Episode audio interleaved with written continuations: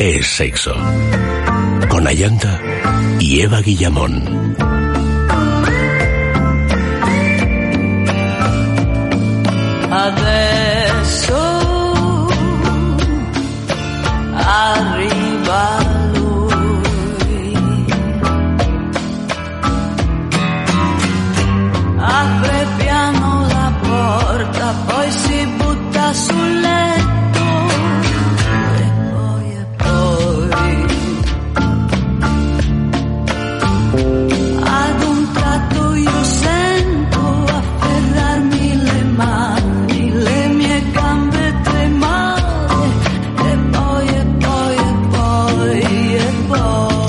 Buenas noches, queridos amigos. Bienvenidos a Es Sexo. Ilusión, desencanto, fango, violencia y sexo son algunos de los ingredientes de la película que Andrés Arconada nos trae esta noche. Oro, de Agustín Díaz Llanes, es otro de esos retratos sobre la conquista de América y la búsqueda a vida o muerte de la riqueza. De todo esto hablaremos después de nuestra sextulia de los jueves. ¿Cuál será la noticia falsa de hoy? Tú no tienes la culpa, mi amor, que el mundo sea tan feo. Tú no tienes la culpa, mi amor, de tanto tiroteo. Va por la calle llorando, lágrima de oro. Va por la calle brotando, lágrima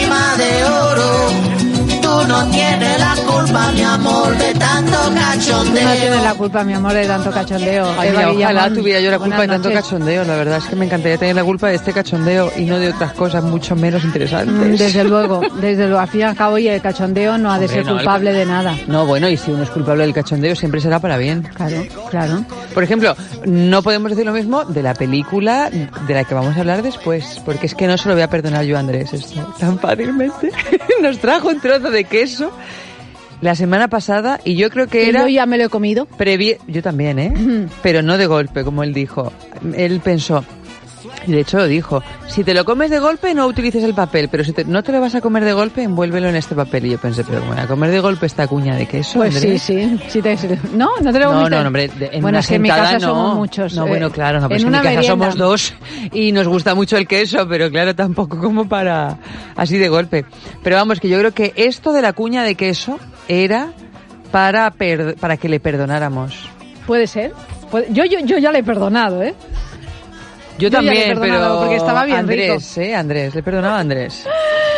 Bueno, eh, además de hablar de, de cine con Andrés Arconada, pues tenemos ahora mismo nuestra sextulia, nuestra gran sextulia con Auri. Buenas noches, Hola. querida, bienvenida. Nada, eh, gracias, mm, encantada. Encantada. Un flequillo rubio, Auri. me puse un flequillo rubio. No, porque estaba tiene un- pensando en una que me especie de estáis kiki. poniendo los cuernos con, con, con Andrés. O sea, ya no soy la única que trae alimentos. O sea, Andrés, no, no, mira, os tú- provee de no, no, alimentos. Andrés, No, pero los de Andrés es no son diferente. cocinados, Sí, ¿eh? sí, Andrés nos trae chocolatinas, nos trae pues un trozo de queso, tal. De- pero No, de Valencia, para lo que... tuyo, Ah, bueno, vale, lo vale. tuyo no tiene parangón con nada, Auri, así es que no Ah, dejes Lo de Andrés es, es como para fomentar el conocimiento de la tierra palenciana. Claro. ¿Es O, o londinense también. O londinense. Sí, sí, que son sus Es dos cultural, puntos. es todo Son cultural. dos- todo Vale, cultural. vale, Lo tuyo vale. es gutural. Lo tuyo es cultural, lo tuyo es fundamental, vamos, o sea, más que nada. Efe, querido, buenas noches. Buenas noches. Tú no has podido aprovechar todavía de las eh, cositas sabrosísimas No, que yo nos trae. Ni nos has traído nada de comer tú, ¿eh? Tampoco, ya vengo yo No nos has traído nada en general.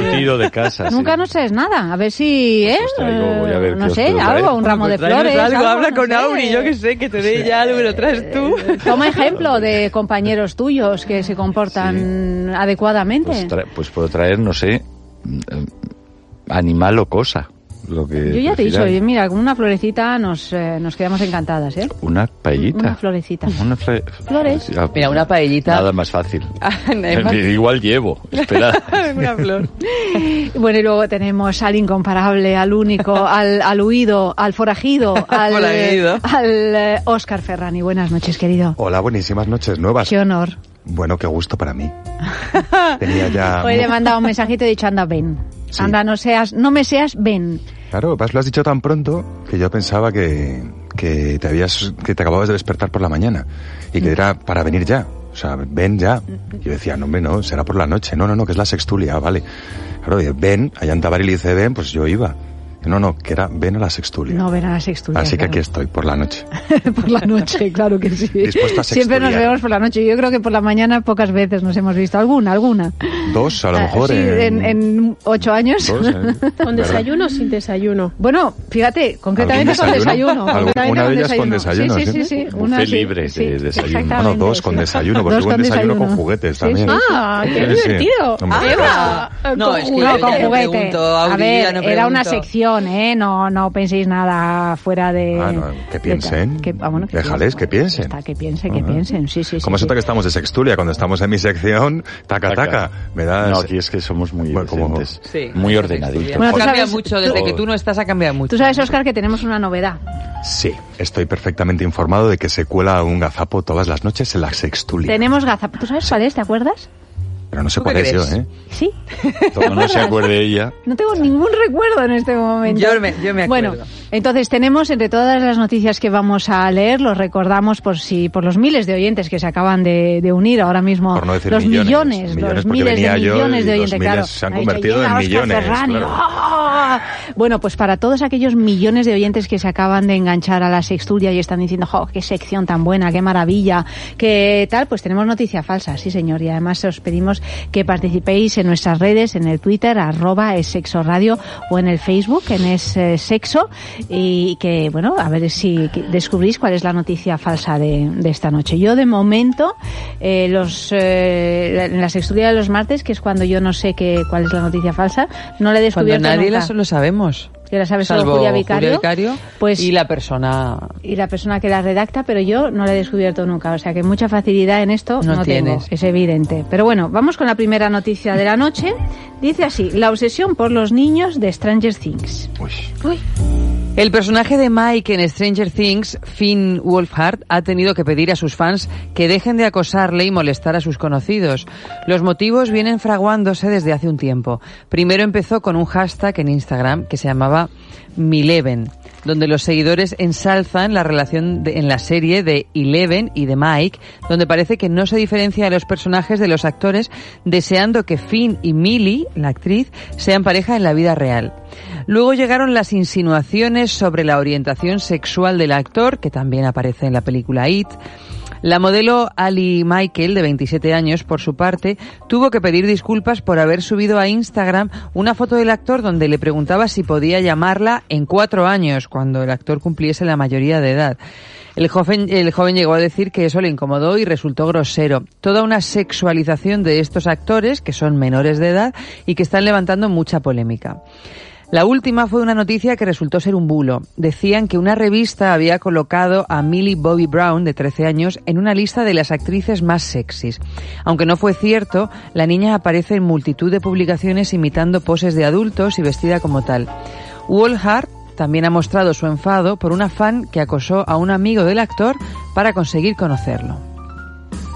Bueno, en esta sextulia hay, que yo sepa, somos tres los que hemos visto la serie. ¿Tú también la has visto, Auri?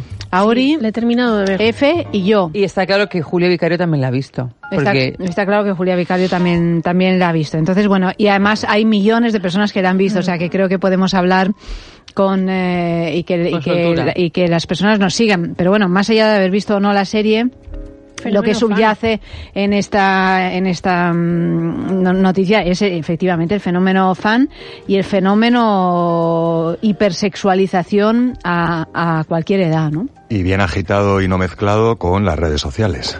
Que ya te sale un cóctel, pues que imagínate. Yo a mí lo que me ha venido, más allá de que como Eva no conozca la serie, pero conozco el fenómeno, no me he puesto todavía a darle al play, Sí. eh, me venía a la cabeza aquello de que si se utiliza el sexo para vender todo y esto de las series también acaban vendiendo, pues por inercia al final lo acabamos sexualizando todo. Y cuando estamos trabajando sobre cosas de sexo está bien. Pero sí que es verdad que, que llegado eso a los enanos, pues a veces confunde o a los niños, ¿no? El, el mezclar Bueno, es esas que esta serie tiene algo muy peculiar y es que los protagonistas prácticamente todos son preadolescentes. Y además les, les estamos viendo crecer, porque entre la, la primera tanda, de la primera temporada y la segunda, pues eh, ya se notan muchas diferencias, ¿no? En su desarrollo físico. Sí, pero no hay ningún carácter sexual en la serie. No. O sea, hay una, ¿Pero tienen una- relaciones entre ellos? No, Tienen relaciones, aunque sean sentimentales, entre ellos. Bueno, Sentimental, sí, sí, de, sí, de, de de- de- niños. de, niños, Sí, de, pero de entiendo amigos, que de la- pandilla. La sexualización que se nos ofrece no es de niños. No. Que los niños tienen su sexualidad, por supuesto, faltaría más. Es además yo creo que está muy adecuada a la edad, o sea, que es en la de en la típica etapa en la que si te coges la mano sientes cosquillitas, ¿no? Entonces yo creo que ahí está muy bien plasmada en esta serie el, el sentimiento de, de amigos, de, de amiga, de lealtad y está muy bien enfocada, o sea, que- que lo sexualicen me parece un horror porque no no tiene nada que ver con, con el concepto que Sí, no es que ambigua la transmiten. serie No, en absoluto. sentido, No, se afortunadamente. desliza hacia los bordes ni nada. Y además hay, luego hay personajes adultos y personajes adolescentes ya como de 16, 17 en los que sí hay una pareja y hay celos y tal, o sea que sí hay que hay componentes, digamos, de corte erótico eh, estructural, ¿no? Pero O sea, no en los niños, desde Pero en los niños no, lo que ocurre es que bueno, por un lado hay eh, eh, como decís, hay cierta hipersexualización ya de todo y luego entra no ya las redes sociales, que es cierto que eso lo potencia todo, pero eh, yo diría que el Star System. O sea, al haberse convertido los niños en estrellas, porque a los personajes adolescentes nadie les hace mucho caso. A los niños son curiosos, la historia, digamos, la llevan, el peso la llevan ellos, y los mayores son, bueno, está Winona Ryder, que ya está amortizada en ese sentido, o sea, ya es una estrella, aunque ha ido y venido, además una, una gran actriz una mujer bellísima, ¿no? Pero, Pero ya el- no- ya no tiene- Sobre no todo tiene la, responsabilidad de la serie cae en los niños. Son los ¿no? niños, es entonces los niños se convierten en estrellas. Además, estos dos, Mike y, y Once. Mi- Eleven, Millie. Sí. Ah, Eleven. Mike y Eleven, sí, Millie es el nombre. Millie es el ¿no? nombre real, sí. Pues claro, son personajes eh, eh, eh, muy muy particulares, ¿no? Muy fuertes, Muy son muy fuertes, muy especiales, sí, sí, sí. O sea, la, la niña, pues es. No es ningún spoiler porque empieza así la película. O sea, la niña tiene como poderes y el otro niño, que pertenece pues a una pandilla de su pueblo, pues es, es- eh, tiene un físico muy extraño también. O sea, una cosa rara, como de mm, payasete. El otro niño que refieres tiene- que es este, ¿no? niño Al que le sí, dicen sí. O sea, la niña es que le llamen cuatro años, le es como si fuera Pipi calzas largas y el niño es una cosa rarísima, ¿no? Que también hay que decir que entre la primera y la segunda temporada el niño ha pasado de ser una cosa, un, Niño tener un absoluto, aspecto sí. eh, absoluto de niño De y 10 con, un- y años con un o- aspecto extraño y muy fascinante, pero extraño, fuera de, de las normas Sí. así de belleza y tal. Y en la segunda temporada se ha hecho un, un muchacho muy guapetón. Sí, o sea, ya eh, empieza muy ya, guapetón, sí, claro. o sea, que ha 13 habido sí, un cambio también, pero que, que, que bueno, o sea, que no deja de ser alucinante. O sea, estamos hablando de niños, estamos hablando pues eso de una serie que no tiene ninguna ninguna ambigüedad al No, no, respecto de ningún tipo. No hay concesiones. a- Eh, no, eh, y, y bueno, y que una vez más, pues eres pasto en las redes, o sea, solo el hecho de, de hacerte famoso ya estás sujeto a todo tipo de, mm, de comentarios que tienen que ver con, las, con el sexo, ¿no? O sea, Lo que pasa es que a mí no me parece en absoluto extraño porque en realidad la gente que está acosando a estos niños son los propios niños, que los propios niños no, hay están, adultos también, ¿eh? sobre todo los Pero niños, siempre según cu- dice se cuela algún niño, adultos pero yo creo que esto pero sobre todo niños. es más es, un ¿eh? fenómeno de fans. Sí, pero un fenómeno de fans de gente que tiene más o menos la edad. Bueno, en realidad sí, porque fíjate lo que las cosas que le han pasado a Justin Bieber o a, Sí, son- a- a- son gente que celebridades, ¿no? Yo no Pero- creo que sea nada verdaderamente nuevo. Eh, eh, O sea, es el fenómeno de fans de nuestros días que... Multiplicado que ha por multi- mil Bueno, por, sí. por las redes. a través de las Sí, redes exacto. sociales y que tienes la posibilidad de llegar, de averiguar muchas más cosas de las que antes sabías, porque, no sé, los Beatles, antes nadie podía realmente averiguar si en qué parte de Liverpool estaban tomando algo. Ahora pues seguro que ellos mismos cuelgan una foto, o sea que es mucho más fácil el perseguir a alguien, ¿no? Pero Entonces, es como si te enamoras de Harry Potter o de Pero Hermione. a mí me parece súper lógico que te acabes Y es enamorando de lógico, estas yo cosas, si tú tuviera además- 11 años, pues me quedaría pasmado con la niña esta, seguramente. Pero que no es que sea una belleza viendo- deslumbrante, es una... Es una es que son muy curiosos. No, no, es igual, es igual, efectivamente. Claro. No, o sea, pero, pero sí, no, claro que es igual a efectos. Salvo que sea un cardo, Mariano, si... Pero a o sea, mí una, un- cosa una de las realmente cosas- feo es, es el hecho de estar ahí, de ser protagonista Claro. de una propia historia. Pero una de, una las manera- cosas que me parece verdaderamente relevante de esta serie eh, es el casting. O sea, la, el ca- la elección de, de estos muchachos es extraordinaria porque realmente ninguno de ellos está en algo normativo para entendernos. No es Se salen de las normas, Se salen todos. completamente de las normas. Entonces es fascinante y por otra parte me parece muy positivo que el, el hecho, de, o sea, unos muchachos que en principio podrían ser los frikis del colegio y estar completamente apartados se conviertan en, eh, ¿no? Cuando lo anormal. Son un poco. Va Son de eso la cosa. colegio. Son un poco de. Pero digo, a- de puertas afuera, eh, Mm. para los eh, mi- millones de admiradores que deben de tener ahora, pues eh, gracias a esta serie se acepte también Lo singular, algo, ¿no? Lo- los- que, lo algo que es tan singular, singular, ¿no? Sí, que es muy bueno además, porque además este Mike, de hecho al principio de la primera temporada, eh, la madre comenta el, el acoso que ha sufrido eh, eh, Mike en el colegio. El Como personaje, que- sí. Como que eh, sus amigos eh, le llamaban que era afeminado, mm, pues un bicho raro. Y, y al final pues es- está bien porque además que- que se vea esa evolución de que de que no pasa nada de que hay muchos bichos raros en los colegios y que no se sientan eh, aislados, ¿no? Que, que hay siempre amigos que, que, que, mm, formen una, una pandilla, que ¿no? Es un poco el Sí, sí, da, ese mensaje ese- también ese de. sí, defender ese, de- ese mensaje de, de, de- de apoyar a esos Al más frágil, ¿no? no, Al no os vayáis a equivocar con Sí, estos, ¿no? ujú. Que pueden ser los que molan. De todos Mm. modos, bueno, este es el resultado también, claro. O sea, pues eh, haces un trabajo que tiene el éxito planetario que ha tenido Stranger Things. Y bueno, y te, Pues esto tienes es el acoso planetario. El acoso claro. planetario, Porque sí. además es que estaba re- re- releyendo la noticia y parte del acoso es que han creado un hashtag donde los seguidores quieren que los protagonistas se hagan pareja entre sí. O sea, que es que en realidad tampoco es que estén persiguiéndolos, Sí, que, es que se robándole. casen, que se besen, bueno, pero claro, quieren que la historia que a ellos Sí, les alumbra las fantasías sea verdad, ¿no? Porque si no, sí, sí, Sí, pero es que eso es lo que pasa en un montón de series. Bueno, ¿cuántas veces en Hollywood se han inventado Hombre. historias de amor y las han mantenido durante años Claro. pa- para obtener un beneficio? Lo que es Mm, cierto es que, claro, estos chavales que han pasado de la nada más absoluta, pues son, claro, son principiantes, ¿no? A- al éxito mundial más No, pavoroso, tienen que estar a nivel aterrados, personal vamos. es una cosa. Luego, igual tú profesionalmente tienes ganas, pero a nivel personal, bueno, eso me parece O sea, una que cosa no, ya no puedes salir ni, ni vamos. Y habrá momentos Está en los que acosado esté hasta su, divertido. el primo segundo Claro, de claro, su vecino, Hombre, ¿no? ellos. contarás. Pero llegará un momento en que ya el hecho de salir a la calle y no poder ir despeinado porque vas a salir en 25 medios de todo el mundo, o sea, debe de ser Ya algo... con 12 años, claro, es... Bueno, con 12 o con 39... o sea, Sí, sí, pero vamos, ya... una desde- cosa o sea, que ya es toda tu vida. ¿eh? o sea, que sí. No, toda tu vida a lo mejor no, porque... Estos niños pierden. Sí, también sí. a veces. Ya a nadie le importa que fue Macaulay Culkin. No, no. Sí, No se le justo, reconoce Ojalá no ya. acaben como, como, como él, ¿no? Que les él que tiene mi edad. Que yo pensaba Que que era un parece tu niño. abuelo, O sea, que... Es que Macaulay. Culkin se ha, se ha quedado destrozado. así. Sí, ¿no? Bueno, es que este Sí, chico fue, no. con No, 13 años se había re- rehabilitado de varios enganches con no sé cuántas drogas. Piruletas, con sí, el alcohol. empezó, sí, Empezó, enganchado ¿no? las piruletas. Bueno, ya. y también el, el actor de Harry Potter, ¿no? Yo no sé cómo se llama, Eh, sí. Harry Potter. Daniel Radcliffe. Eso, Sí, ha Sí, tenido él- muchísimos pero es problemas. alcohólico, sobre todo. Ah, ¿no? sí, sí, sí, es ¿Daniel alcohólico. Alcohólico? Hombre, eh, pues, eh, pues No no sabía. cosa, ¿no? O sea, ser haciendo, Sigue haciendo Sí, sí, trabaja bastante y sobre todo hace mucho teatro en Londres. Así. Pasó con la poción multijugos, creo.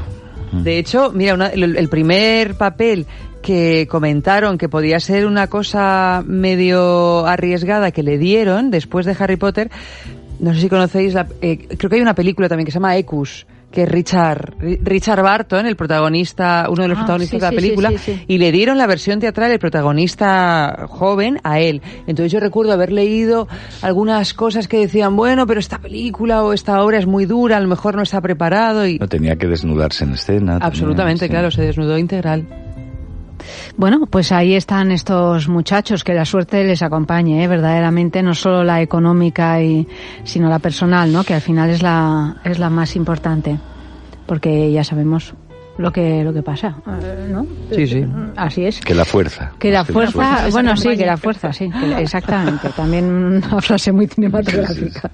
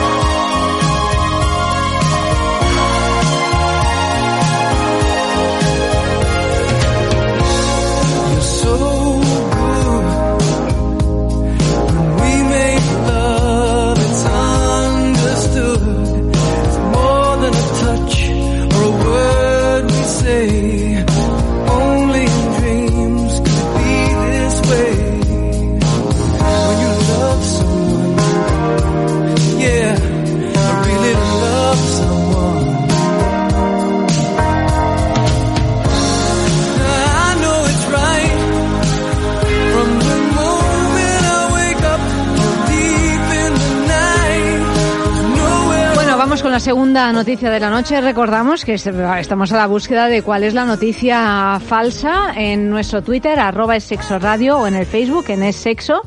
El titular dice así, un proyecto escolar sobre aplicaciones de citas desbarata el colegio entero.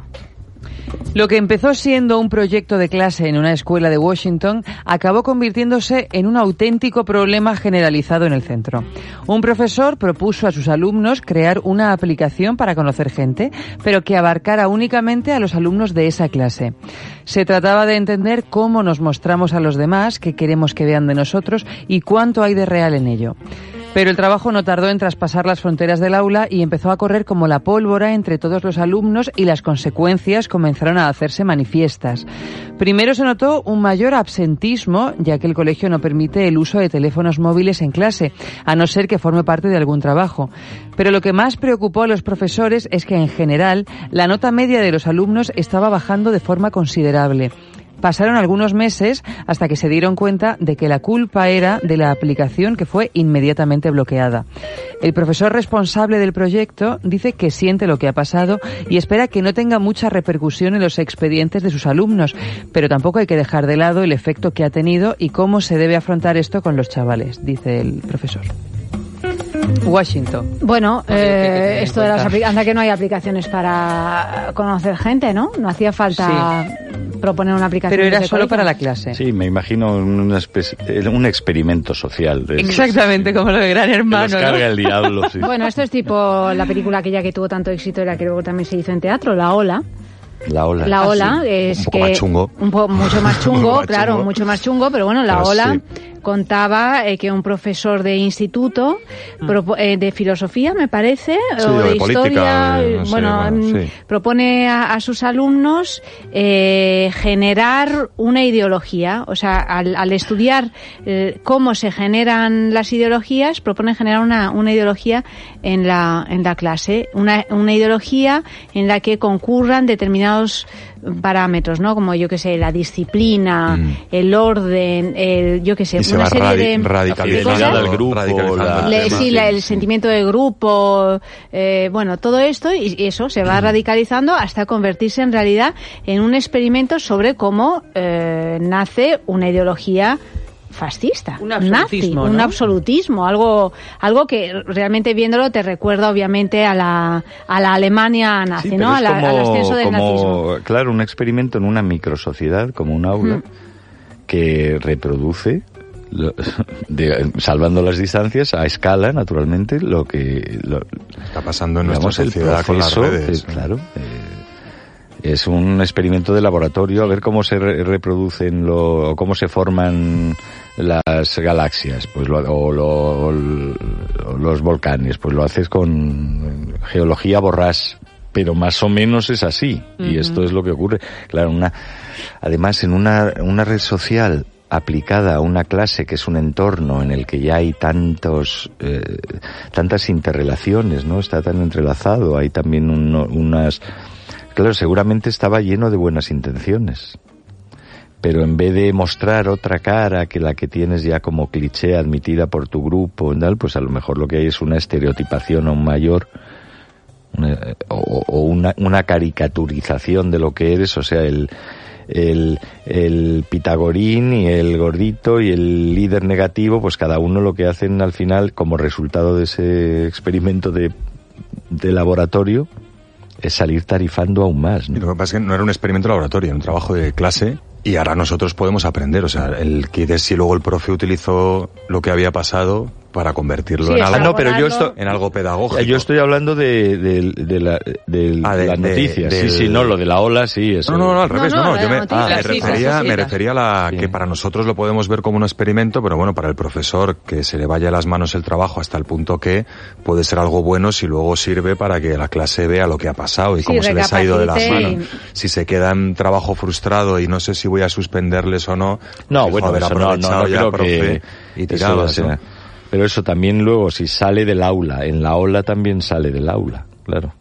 Eh, bueno, En se, aquel- se- en aquel- se- se- es, es como una enfermedad infecciosa que Mm. se, se infecta, digamos, entre comillas, a todo el instituto, generando una situación muy violenta, Y muy los que no peligrosa. quieren entrar al trapo Criminal, y cumplir incluso. esas normas, pues le acaban Claro, pues eso, criminal. perseguidos Sí, y... sí, sí, sí. De Sí, todas sí. maneras, es que mm, esto yo creo que ya tenía un sesgo de partida, ¿no? El hecho de tener que generar una red social solo con gente que se conoce también, en realidad tú creas una imagen de ti misma en un entorno desconocido. Porque yo en mi familia, por mucho que somos diferentes personas en función del contexto en el que nos movamos, pero en una clase es muy difícil cambiar el concepto que tienen el resto de gente de ti misma, ¿no? Porque, o sea, si estudias porque estudias, si no estudias porque no estudias, te vas a sentar en el mismo sitio más o menos que te llevas sentando. O sea que esta cosa que pretendía el profesor de entender cómo nos mostramos a los demás, pero es que ese demás suele ser eh, algo medio abstracto, ¿no? O sea, el- los demás, o sea, si nosotros armáramos ahora mismo una red social con todos los que estamos aquí, o sea, en realidad seguiríamos jugando con los mismos arquetipos. Yo creo que nadie sería capaz de generar un arquetipo tan distinto de lo que en realidad aquí estamos manejando. Es ¿no? más, Los si lo creas, los demás se machacar. de ti. Claro, porque es que es una cosa que es, o sea, tú con alguien que no conoces, bueno, pues puedes jugar, yo puedo jugar y decir que yo qué sé, que me gusta acostarme temprano. Eso me refería, noches, que pero- como están ya tan interrelacionados y se conocen tanto y se conocen, aunque se conozcan mal. Pero vamos, no es que se conozcan mal, en realidad los compañeros de clase de muchos años, sobre todo que son amigos desde la amigos o enemigos, ¿no? Desde la infancia, se conocen de una forma, porque sabéis que, que en un espacio como un aula se generan roles. Y de ahí es muy difícil salir. Bueno, 50 claro. años después, en la comida tradicional de, Vuelves a ocupar el tal, rol vuelves a ocupar, que aunque el, el tontín Sí, sí. se haya hecho ministro y tú seas eh, el... Pero sigue siendo ahí vulnerable y le siguen cayendo colleja, ¿no? Sí. collejas, sí. Por otra parte, lo que se indica ahí es que eh, la red social esta, aunque sea una red social restringida y de mentiri- mentirijillas, eh, se lleva a todos por delante. De repente no hay otra diversión. Claro. O sea, ya ni van a clase, ni- o sea, que es adi- adictiva. Y eso sí que ilustra, vamos, eso llueve sobre mojados. Es un fenómeno lo de la conexión perpetua de, de- iba a decir de los chavales, pero es que también ocurre con adultos, que vamos, que Las personas que- en general. ¿no? sí, sí, que estamos eh, en general en los últimos 10 años, porque parece mentira que esto, como siempre, como nos acoplamos a todo, eh, que no lleve toda la vida. Yo tengo un hijo de 15 años y, y no puede comprender cómo hemos sobrevivido sin internet Claro, claro. y no te digo y sin redes sociales, ¿no? O sea, pero es como si te dicen, pero ibais al pozo a por agua y os alim- y, Y no había luz artificial. ibais con candiles, ¿no? Pues esto esto es aún peor. Hombre, Y claro. además de uno dice que estamos en la era de piedra digital, realmente. O sea que los que han, los niños digitales que han nacido ahora, que ya han nacido con las pantallas, son la primera generación. ¿Qué pasará dentro de, si en 20 años mira lo que ha pasado, qué va a pasar dentro de 100 Pues años? cualquier ¿no? cosa. Antes, eh, antes si ocurría una, si había un invento cada generación o cada dos o tres generaciones de estos eh, disruptivo que se llaman ahora, o sea, verdaderamente que sacudía el entorno y la cultura, te dabas por, por bien pagado. Ahora es que parece que hace falta un invento de ese tipo cada año y medio. Sí. porque Sí, si sí, no, Cada seis no, meses, bueno, seis no meses, saca un El nuevo, asombro, en realidad, un nuevo iPhone eh, Apple, pero, pero vamos, Sin embargo, yo no sé si, si es por no ser nativa digital, que evidentemente no lo soy, afortunadamente. pero estás cerca. No, no, no estoy cerca en absoluto. No, gracias, porque es casi un requiebro, ¿no? Esto. Era, era. Era, era. Eh, Pero yo, yo me siento. Era pero digital. Digo que quizá por no ser nativa digital, yo me siento perfectamente capaz de abandonar todo en cualquier momento. O sea que no.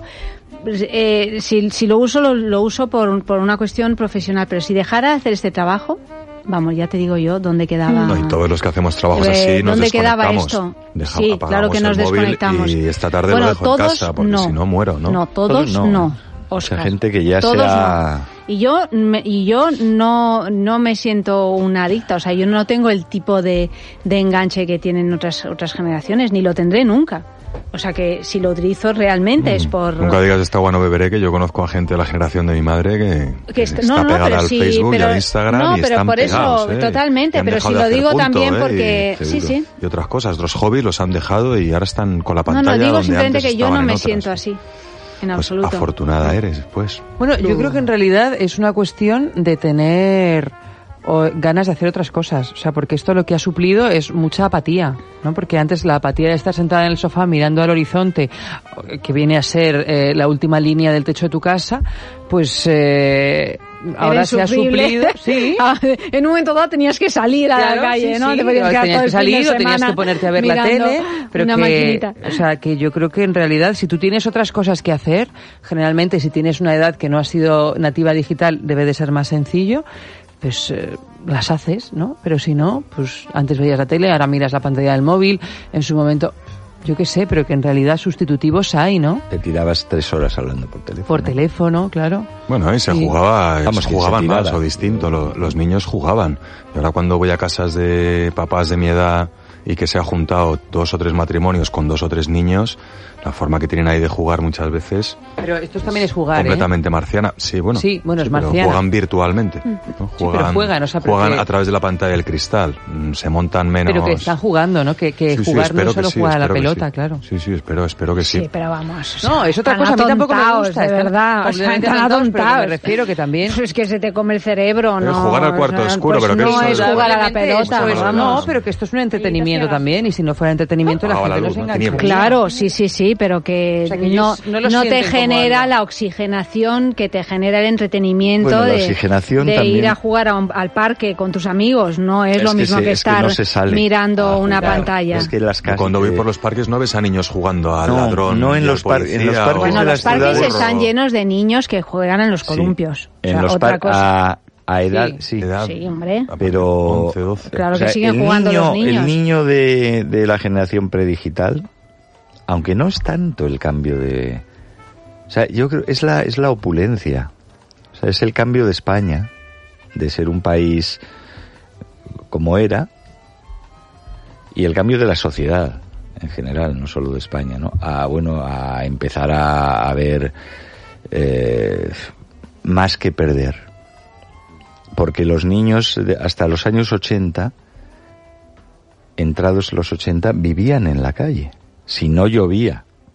En el parque. en la O sea, plaza. vivían en la calle, pero no en el parque que les lleva su padre a los columpios o su madre, ¿no? O sea, es que cuando ya tenían capacidad de, o sea, en el parque de, de- eh, abajo de su casa, en el parque o en el, En el banco. la- en el banco o en la o en el rellano de, de la escalera o en el portal o en, en la en, en el en el bordillo de la panadería. O sea, estábamos en la calle y jugábamos al fútbol donde había- no había campos de estos, por Dios, ni, ni césped artificial, ni natural, ni nada. O sea, se jugaba con, esperabas a que la señora con su amiga se levantaran del banco que siempre te servía de portería y tal. Eso ha desaparecido. Solo se conserva en, en, en urbanizaciones cerradas. Sí, pero también que te quiero decir que ahora también Donde es los verdad niños que ha se los puede han- dejar solos, Es ¿no? verdad que ha cambiado esto, pero que a menudo la razón por la que un niño pequeño y tal y cual está enganchado a un dispositivo de estos es por la pereza de los padres, por no sacar, por no hacer otras cosas con él o por no impedirlo, vamos, o sea, eso es es un aparca niños y es Pero así. acordémonos de cuando no había internet, ni redes sociales, ni tabletas, ni tal, pero había vídeo. Mm. Y ya se empezaba a decir O exactamente... había consola, ¿eh? Y consola. Porque cuando y empezaban consola, las cierto, consolas, es verdad. eh, No, es que que ahora, claro, el, el canguro ideal. Le pones el Rey León 40 veces en bucle. O, o si no, con la Nintendo Sí, sí, ya están sí, y... Pues sí, ha cambiado, ha cambiado eso. O sea, yo creo que también esto es una responsabilidad absolutamente de, la, de los tutores de las criaturas, porque claro, tú para comer pues eh, les enchufas el vídeo y se quedan ahí hipnotizados con los colores o los audiovisuales o lo que sea que les hipnoticen y les vas enchufando las, las, las cucharadas de comida, pero los niños tienen eh, fascinación por todo esto. Hombre, claro, pero si es que, La pero y pues, o sea, pues fascina la misma que tienen los los adultos, también, sí, o sea, está claro que una imagen en movimiento te deja a- a- a- abducido, o sea, Claro. eso es así. O sea que yo creo que los padres eh, que, que no les permitan hacer este tipo de cosas así salvajemente no van a conseguir que sus hijos detesten este tipo de aparatos, simplemente pues que No. asuman que esto es una cosa que tienes que tener cuidado como con, Claro, claro, con cualquier si no otro se tipo de trata droga, de, que, ¿no? de que lo detesten, si además son aparatos que sirven para muchas cosas, ¿no? Pero bueno, en su justa medida, creo yo, ¿eh? Luego, Sí, oye, hay que cada uno que, dosificarlo. que... Yo creo que también eh, sí que les aporta eh, otras habilidades, ¿no? Unas habilidades eh, de, mm, de espacio, de... Sí, beneficios tiene.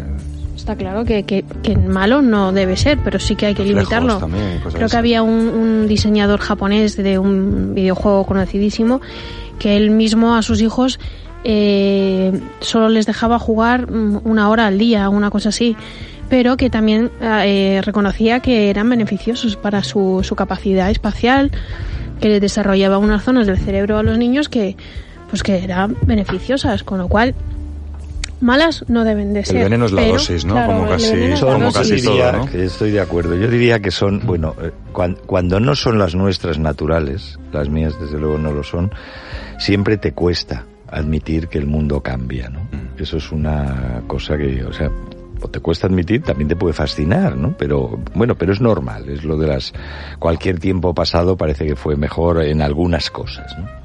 Sobre todo en que tú eras joven.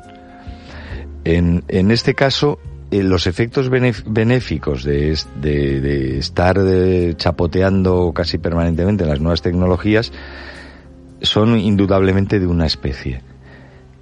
Te benefician para adaptarne, para adaptarte al entorno actual y posiblemente futuro. Porque es este.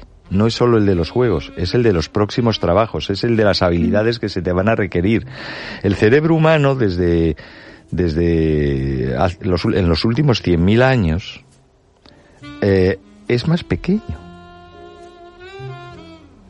Es decir, ahí Se hay, viene notando. hay ar- sí, hay antropólogos y paleontólogos. Bueno, eso está demostrado. Aquí el es un poco tamaño más sí que pequeño. importa. Sí que importa. Sí, o sea, fue creciendo hasta que ha, de- ha, ha ido menguando. Lo hemos Es- está un poquito, sí, sí, pero lo- seguramente los Homo sapiens de, de- de- del paleolítico inferior eran eran más, o sea, tenían desde luego más cerebro y seguramente eran más inteligentes los cazadores, porque es que necesitaban serlo. Más habilidades. Sí, pero es que tenían que calcular más rápido, tenían que, que procesar información más rápido, tenían que prever más rápido, porque no contaban con ningún otro medio que su cerebro, y eran seres inteligentes, y gracias a su inteligencia medraron. Ahora, lo que está claro es que cada vez tenemos menos memoria, y otras habilidades, y menos músculo, y menos tal. ¿Por qué? Tenemos máquinas en los que relegamos Menos esas- habilidades esas sociales. No, pero fíjate lo que decía, ¿no? Sí, acordando sí. exactamente lo que decía Amor Vice, ¿no? La neuro... Sí, el otro día, ¿no? Que la- científica que la entrevistamos. Sí,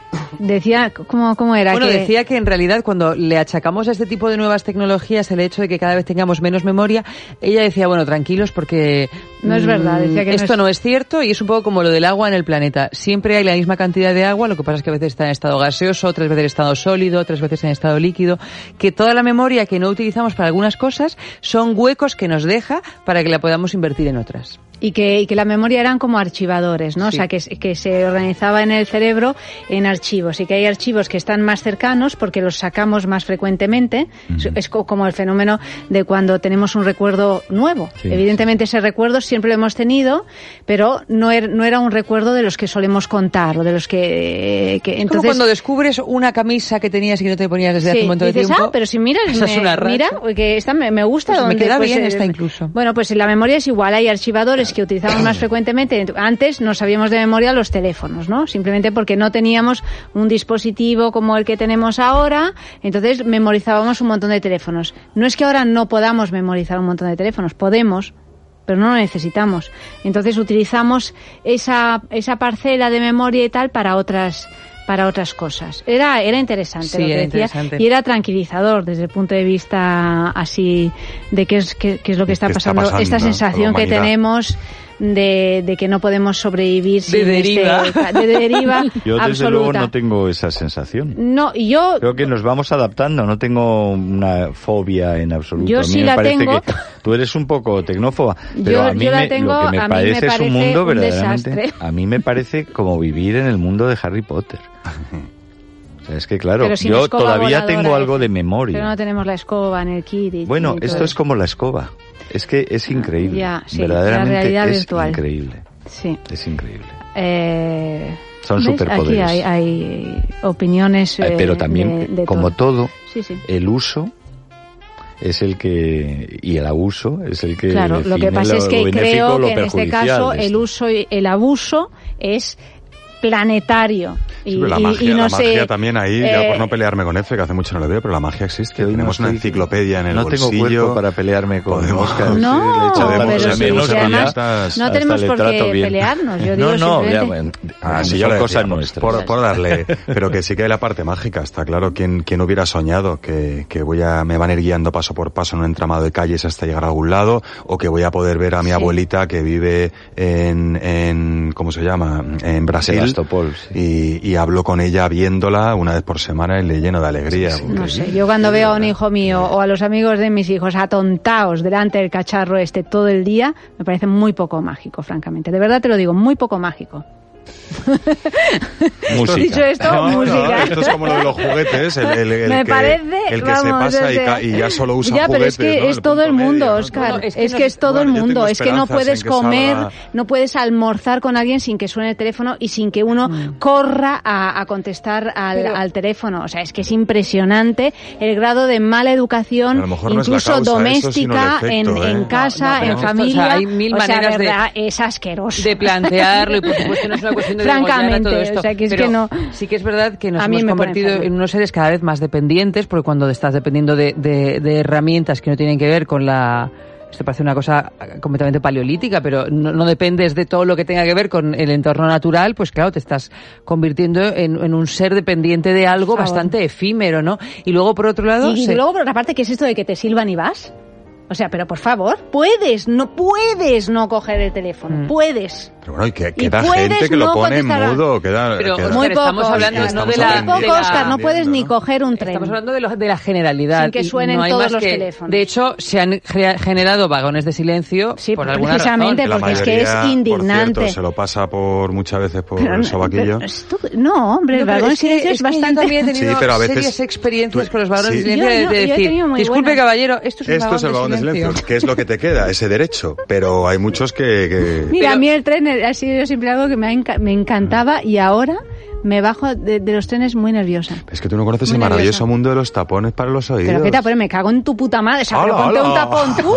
Pero sea, ¿de allá verdad? está. No, ¿qué de verdad. hecho? O sea, No, pero es que... es que esto o nos sea, genera- pero- no, pero es verdad, ponte eso- los tapones Mira, tú. mira, es como conducir, o sea, ¿eh? es O que- es que es verdad, no, pero es que esto No, nos no, no. genera una sensación de tener que adaptarnos a un entorno, a un entorno, pues. a- pero es que es verdad, o sea, yo en cierta medida Es que entiendo esta cosa de tapones mira, yo". disculpa, yo no tengo ninguna necesidad de compartir contigo esta conversación o esta música o esta cosa, ¿no? O sea, es como, pero ¿por qué me tengo que poner yo unos tapones o cambiarme de vagón? ¿Por qué no lo haces tú en No, yo, yo lo digo, lo que pasa es que a veces via- en viajes Ya, y pero es que viajamos también mucho te es que los pasas el día tapones, yo no entiendo la vida Claro. sin tapones cuando viajo, ya no solo por el teléfono, porque se te cuela un niño, porque alguien le ataque de tos. Bueno, pero un niño es algo- que, lo que sí está claro, por, eh, por cuestión de los tiempos en que vivimos, por las tecnologías, o no por las tecnologías, por el aire que respiramos, es que cada vez hay menos respeto Sí. y menos educación. Y ya sé que esto es lo más carcamal que se puede decir. No, pero es verdad. No, pero es que es eso cierto. pasa porque falta todo, Sexo, falta sexo. Falta sexo. Hay mucha Bueno, irritabilidad. no, Pero hasta en el que sexo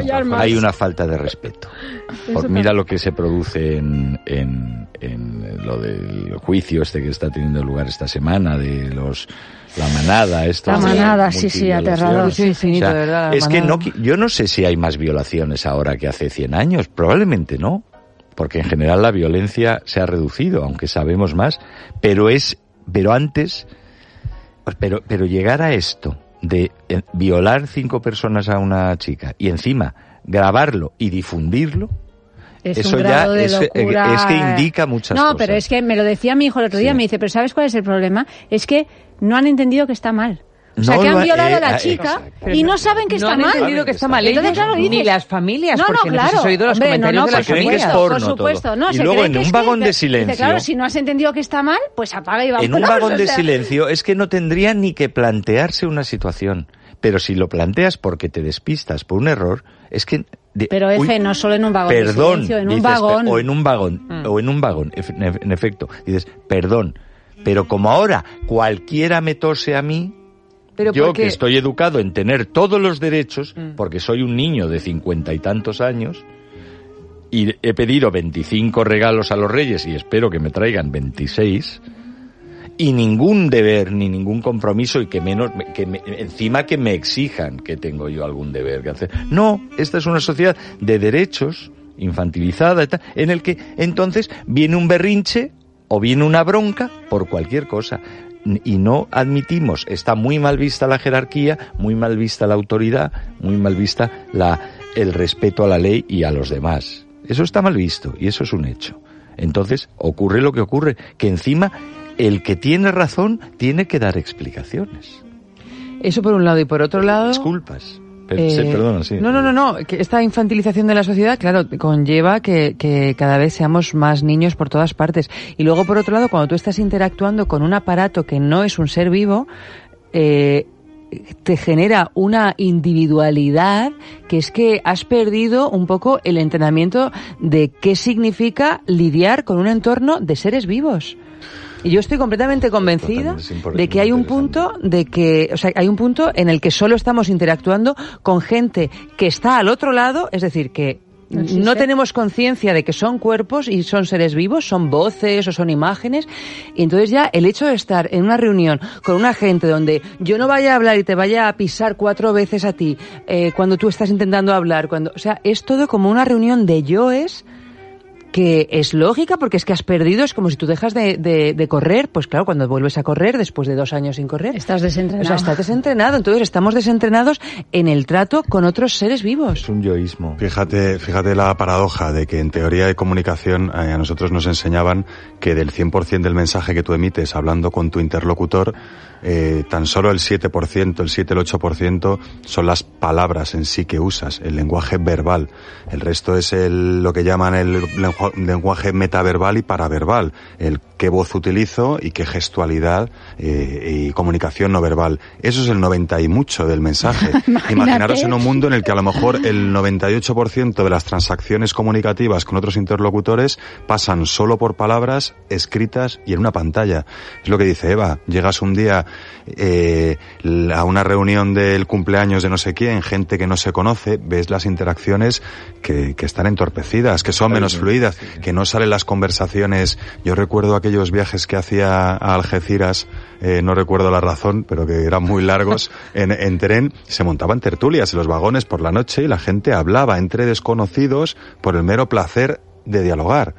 Yo esas no las Hombre, encuentro. no, cojo el tren tan largo, pero no las, pues la gente No, está se con su se ha pantalla. acabado, se ha acabado. Yo quiero pensar que no se acaba, ¿eh? yo quiero pensar que es como atracón de, a lo mejor en No, plan no, romántico, pero yo- atracón yo, voy del en tren principio. constantemente, Oscar, perdona que te interrumpa, Sí. y yo ya, o sea, esto que estás diciendo, que lo La tertulia vivido, por hablar. Bueno, es que eh, lo raro era encontrar un compartimento donde no se había desarrollado una tertulia Mm. en cuanto estabas más de 20 minutos juntos, ¿no? En los de seis o en cafetería, incluso. vamos, yo me he cruzado Europa en Interrail del tirón y he coincidido con, con, con un tipo, ah, pues, ay, sigues y París, ah, y Hamburgo, y cuando nos despedimos, vamos, Bueno, sí, son, eran hermanos. encuentros increíbles. Bueno, bueno, y lo que se Bueno, ligaba en trenes Y lo que se también, ¿eh? ligaba. Ligado Eso era- sí, ahora, sí. claro, Qué el tristeza tren, infinita. Ahora en cada lugar de, uno de está a en el rollo, tren, a estás pantalla. intentando pillar a alguien por alguna Sí, aplicación. Eh, Hombre, claro. por el amor de No, no, por sí. Tinder, pero mírate un poco que Sí, tienes alrededor. Bueno, hoy sería ¿no? inviable la película Es que- esta de eh, eh, Before antes the- del atardecer, o antes del amanecer, que hay varias... Maravillosa, O sea, eso sería inviable porque que tú te sientes al lado de alguien y que te pongas a No, pero hablar es que y ni que le ves, que- no, no, porque por estás así con él. O sea, en que a mí no me si vengan ni en un avión En un avión antes, en un avión siempre antes te se saludabas podía... con sí, el de al lado, sí. incluso Hablabas incluso un poquito. Unas palabras de cortesía forzar, sí. tenías, Y luego, sí. pues a lo mejor se desarrolla una conversación. Pero ahora es que se sienta alguien a tu lado y es que ni te mira. Bueno, Ahora si voy a- tienes tu televisión privada. eh, claro. Y luego encima ahora, que yo o sea, me di cuenta en el último vuelo que he hecho transcontinental, que hay wifi en los aviones. Sí, sí, bueno, esto ya se Mm. le acabó, se, se le acabó. se- En fin, tenemos que dar paso a otras noticias, ¿eh? Porque si no nos liamos con, Y, y no ser tan esto. pesimistas quedan, ¿eh? Y en este en territorio ven- vemos a quien no va de eso, se le ve más todavía. O sea, quedan lucecitas. Y se recuperan hábitos antiguos. Yo Vamos estoy ello. enganchadísima Es al ganchillo. sí. Y, y en el tren, y en el tren hay Han ligado. gente, no, el hígado, y hay gente eh, Si te de toca mi mesa. edad que también Que está enganchadísima al ganchillo. Sí, sí, sí. Toca mesa, te Pero cómo, que pero Auri, por el amor de Dios. Sí, Ayanta, por eso no sufras. Que hay mucha Mm, gente- No, no, no desesperes. no, o sea, ya- Las- todo vuelve, es un círculo. O sea, Ahora es pero Ayanta, es que Auri vive en el campo. Sí, pero es Claro. que Auri, pero es que lo tuyo no, no, Auri, de verdad y que no es normal. O sea, es que tú estás Es que tú estás haciendo la hierbabuena confitada, ¿sabes? eres claro, esto te aseguro que no, que no se suele dar, ¿eh? Eres eh, la dama duende. Eres la dama duende, Música.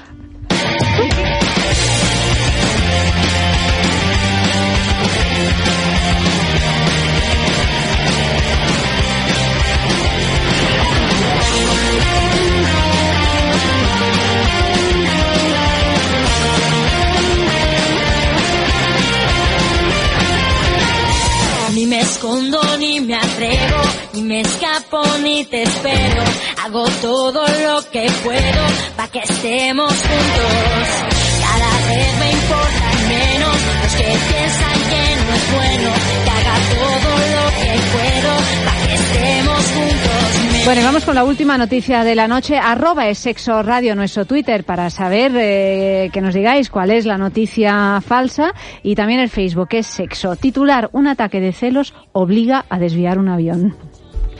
Durante un vuelo Qatar-Indonesia, una mujer que supuestamente había tomado algunas copas aprovechó que su marido estaba durmiendo para coger su móvil y desbloquearlo.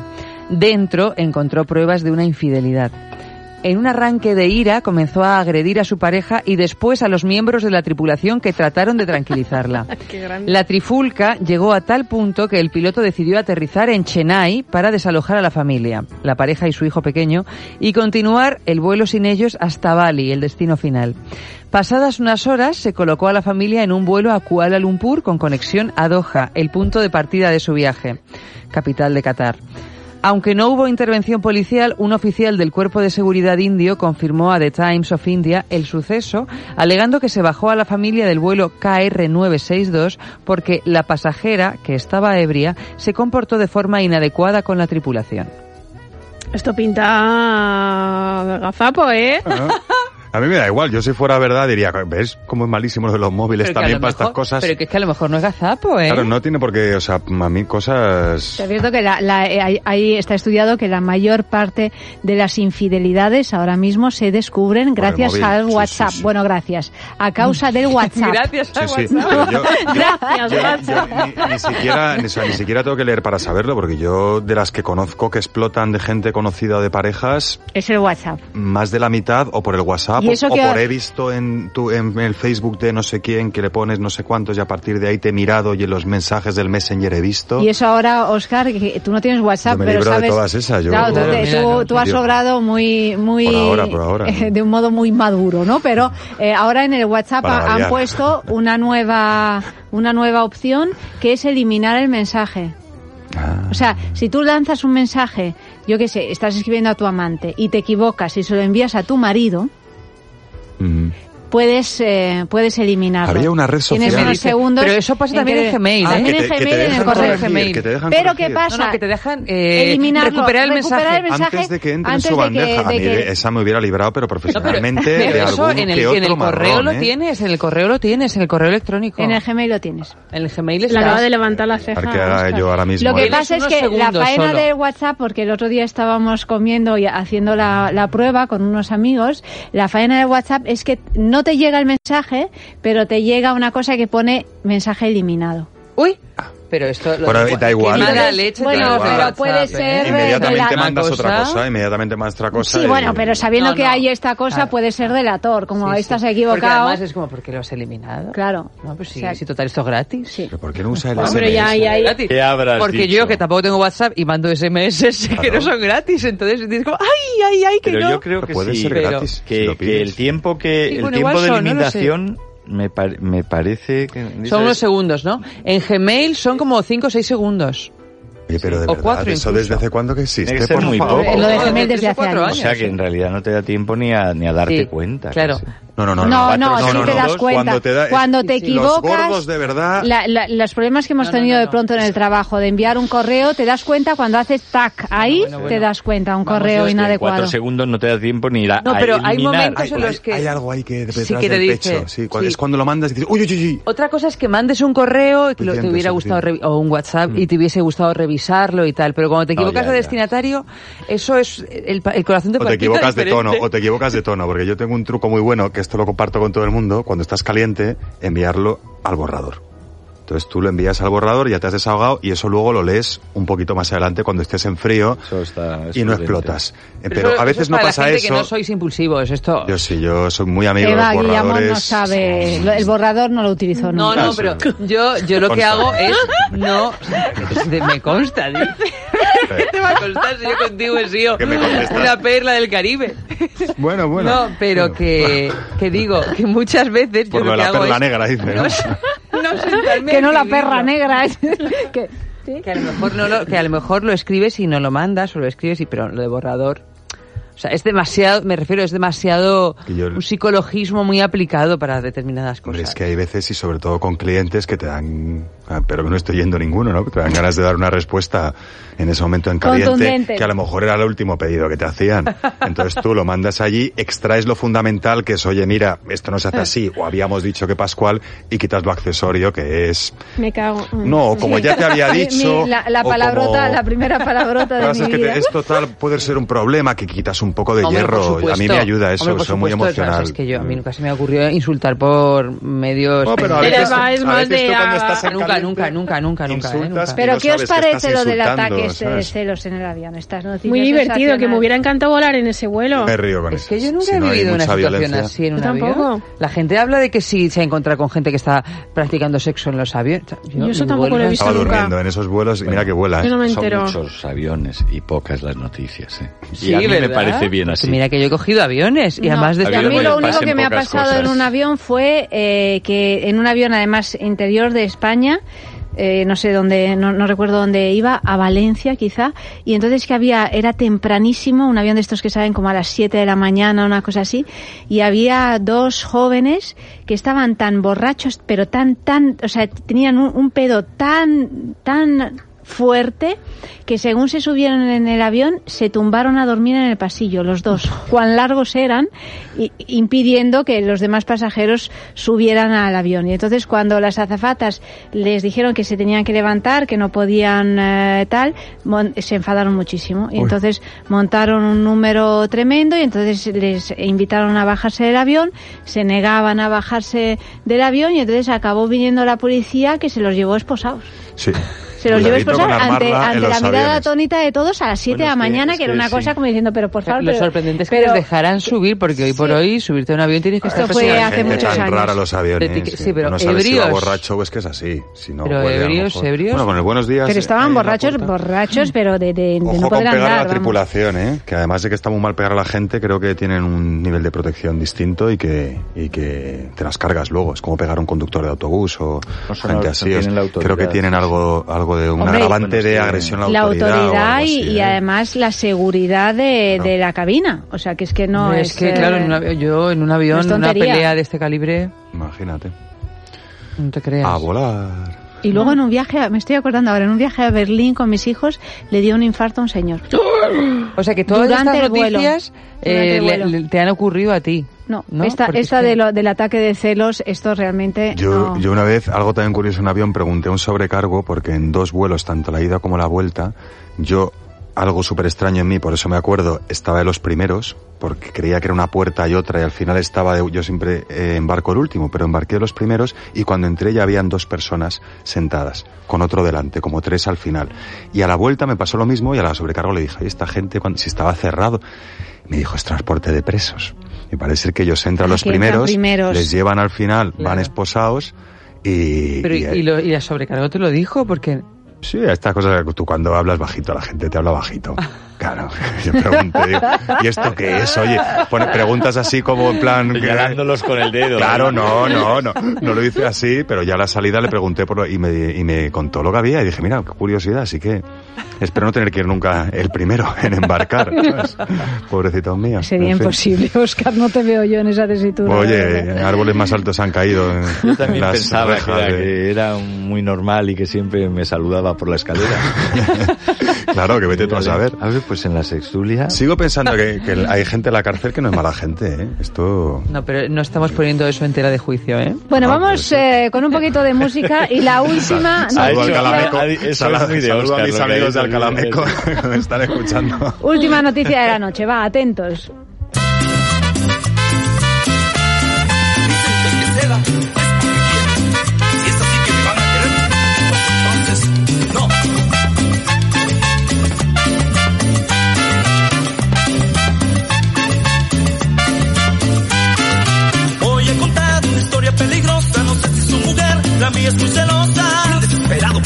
Vigilado, me tiene esa mujer preso enjaulado. A Candelita le invito a mi casa, hicimos la tarea y de todo en mi cama. Entra mi mujer, se encuentra en movimiento, no creía ella que era un experimento. Eres celosa, ay, ay, ay, ay, ay, ay, ay, ay, ay,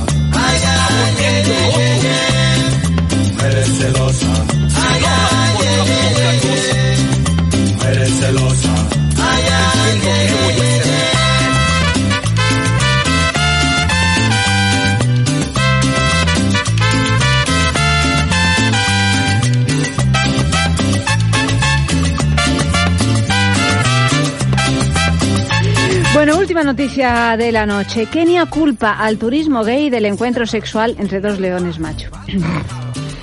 Hace unas semanas un fotógrafo captaba varias imágenes de dos leones macho con actitudes muy cariñosas el uno con el otro.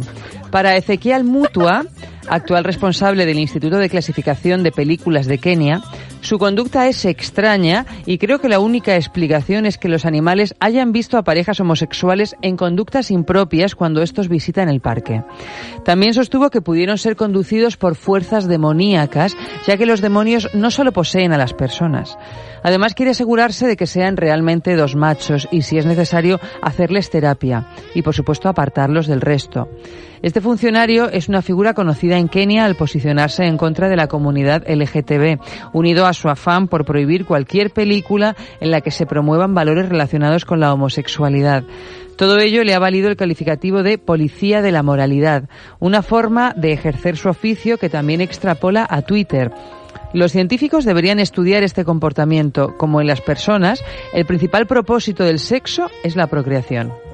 Y yo que, y yo que estoy por creerme, porque no se haga zapo, que en Kenia está muy mal, ¿eh? Sí, yo. Con este tema. En, Kema- en Kenia malamente. sí, En Kenia ser Como gay en otro- te es anda... una cosa delicada Bueno, entre en muchas Kenia, otras cosas, pero te, te juegas, hasta hasta te juegas la vida en según qué sitios y en pueblos. O sea, no me extrañaría que, que un funcionario público hubiera dicho semejante chifladura, ¿eh?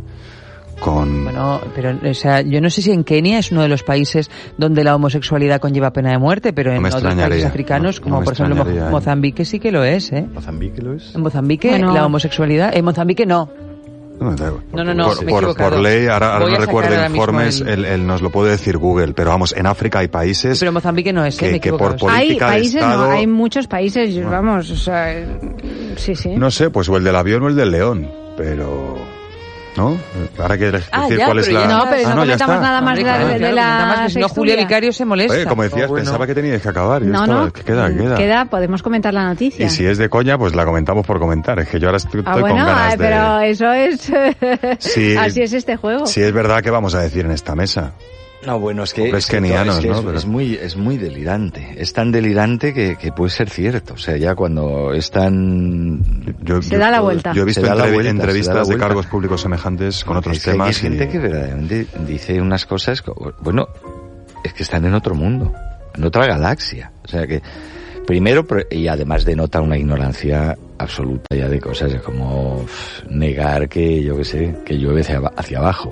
O sea, de proyectar conductas y moral y causas eh, mágicas eh, humanas sobre, eh, sobre, sobre conductas animales, ¿no? Mauritania, quería decir. Mauritania, claro, eso- Ahí es donde encierran a las chicas durante la menstruación también en, en una especie de cueva y se quedan encerradas. Pena de muerte con lapidación pública.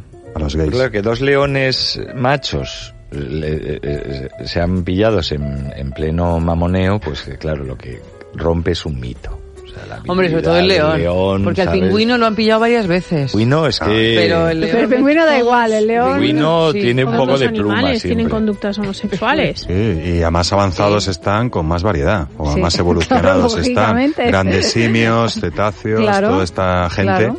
toda esta gente animal entiende perfectamente que a veces te gusta una cosa más distinta a ti y otra más igual que a ti. Están mucho más liberados que nosotros. Eh, no te quepa la menor duda. Vamos. Recordemos a nuestros amigos bonobos, que son más amigos de Eva Guillamón que míos, porque ya presenta gala- galas. Ga- de- la gala, Presenta claro. galas de bonobos. No, pero fíjate, Pero los bonobos qué bonobos estructura tienen. amor, Tal vez ¿eh? por eso están en peligro de extinción, ¿no? Los pobres. Eh, hecho, bueno para- Había una vez, un- hace poco, una Que noticia se salió. reproduzcan un poquito Que se más, hombre, con más que se alegría. de- Claro, el sexo lo han utilizado como algo Claro, lúdico, entonces Ya lo de, se la, lo de reproducción No, más, hay una... más importante, no como algo lúdico, sino como dinámica para resolver los conflictos. En vez de pelearse y morderse También. y sacarse los ojos, tienen sexo entre ellos, Bueno, entre esto- ellas. Ocurre entre los humanos también. Menos, menos Sí, de lo, que que pasa es que uno lo hacemos quisiera, menos ¿no? bien. Somos más chimpancés, parece ser los, los humanos, ¿no? Más así, más Sí, bueno, no hay más que ver eh, la historia, ¿no? Para darte todo. cuenta cómo se solucionan las cosas. Sí. Toque de queda. Yo ya lo dije la temporada pasada. Sigo empeñada. Toque de queda para Toque de practicar queda, sexo, ¿no? claro. A toque de Esto- tocada. Esto evitaría muchos. Bueno, vamos a leer las noticias, las noticias no, las, eh, los titulares eh, de las noticias y votamos cuál es la ver. verdadera, cuál es la no falsa. podemos hacer trampa con Google. No, No, pero es no que podéis. No, no, no, no, no podéis No porque gracia. Os, Tiene os leemos las noticias, ya sabéis, el Facebook es Sexo, el Twitter, arroba es Sexo Radio. Queremos vuestros votos con un razonamiento de por qué pensáis que es la falsa. ¿Y si acertamos que ganamos? Nada.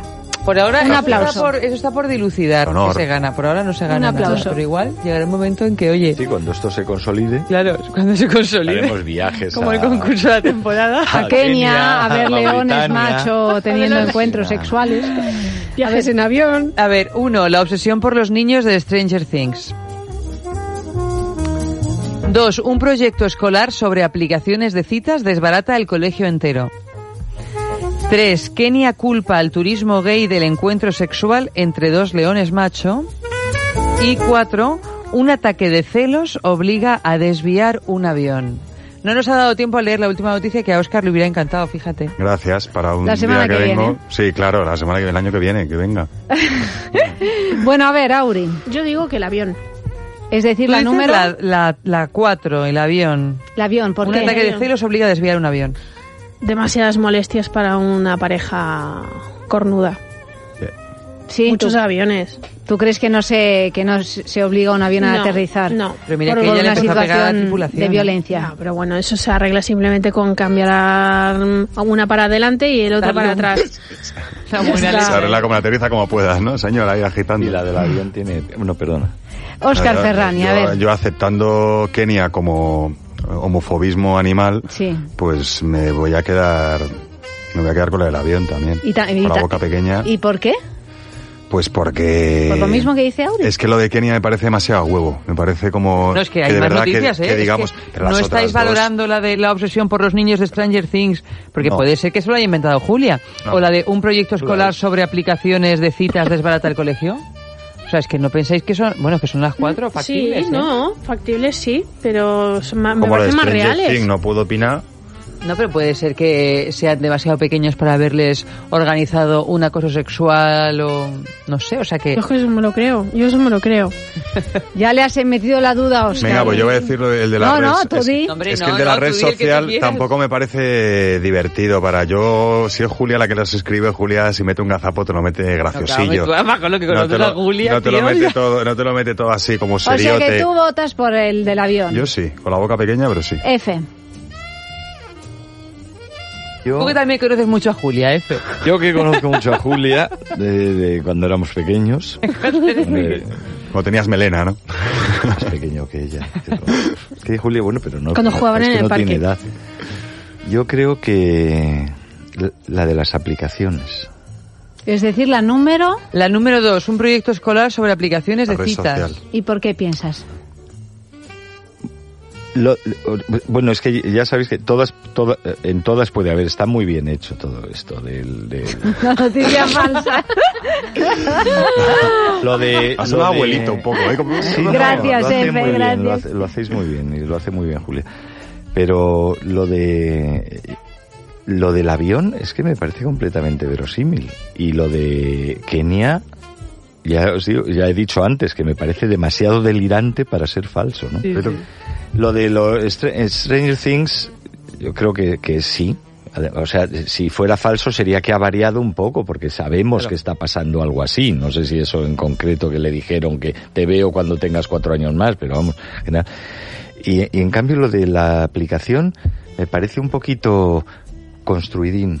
No, primero no es tan fácil hacer una aplicación así, como venga, cread una aplicación y una aplicación con eso, pero, pero se podría hacer. Y luego que ya se desva... eh, Parece un poquito de peli, de los albóndigas 6. Yo, yo O sea dudaba, que- dudaba con la aplicación, pero en la noticia del viaje ha dicho destinos, decía, tal, cortaron aquí, fueron allá, luego tuvieron que devolverles y volvieron los dos solos. A mí Sí, me ha sonado como un poco viaje. pegotero, un poco de ya... estilo- Bueno, o Sí, sea, tenemos dos poco, sí. votos por la bueno, noticia por no número... tuya, ¿eh?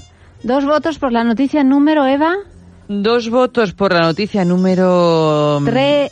Cuatro. cuatro, la del ataque de celos obliga a desviar un avión, y un voto por la noticia número dos, Un proyecto escolar sobre aplicaciones de citas desbarata el colegio entero. Bien, pues por favor, votad en el Facebook, es sexo, en el Twitter, arroba es sexo radio. Y no lo vais a decir no ahora. lo vamos a decir ahora, Bueno, ¿no? pero cuando acabemos y Os ponga la música, que quedar a escuchar el a programa nosotros. porque ahora cuando demos paso a Andrés Arconada, es decir, después de tu sección, Oscar, Ah, vale. pues sabremos cuál es la noticia falsa de la noche. Querida Auri, buenas noches, tendrás que escucharnos. Venga. Oscar, hasta ahorita mismo. sí. Eh, Efe, querido, muchísimas gracias, buenas a noches y seguimos con jugadas carnales y después llega Andrés Arconada con el cine de la semana.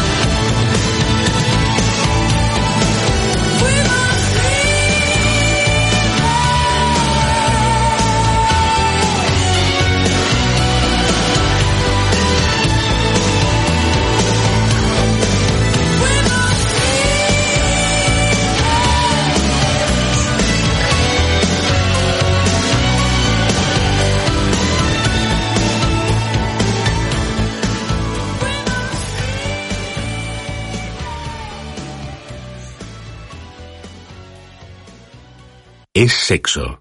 Con Ayanta Barili.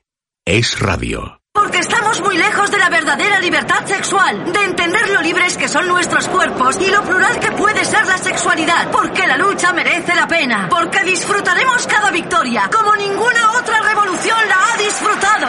Únete a la revolución sexual de Amantis. Más de 5.000 formas de luchar por tu sexualidad en amantis.net y en nuestras tiendas. Amantis, tu tienda erótica. Cuando el colesterol malo que todos conocemos se oxida, se convierte en una molécula más peligrosa, el oxicolesterol, que se acumula más fácilmente en nuestras arterias. Oxicol reduce y normaliza los niveles de colesterol malo y nos ayuda a evitar la formación y acumulación del oxicolesterol en las arterias. Una cápsula al día de Oxicol antes de acostarse ayuda a reducir y normalizar los niveles de colesterol. Mantén el colesterol a raya con Oxicol de Laboratorios Acta Pharma. Jugadas carnales. Claro que sí, buenísimas noches, buenas. Más jugadas carnales. Esta vez la última entrega de esta semana de Es Sexo, que ya llega a su fin, aunque no será por esta sección, que luego os queda más Es Sexo, ¿eh? Buenas noches en cualquier caso y bienvenidísimos a esos minutitos que dedicamos en Es Sexo todas las noches a rendir pleitesía y homenaje a los distintos juguetes, complementos y accesorios sexuales que podemos encontrar en cualquier boutique erótica que se precie.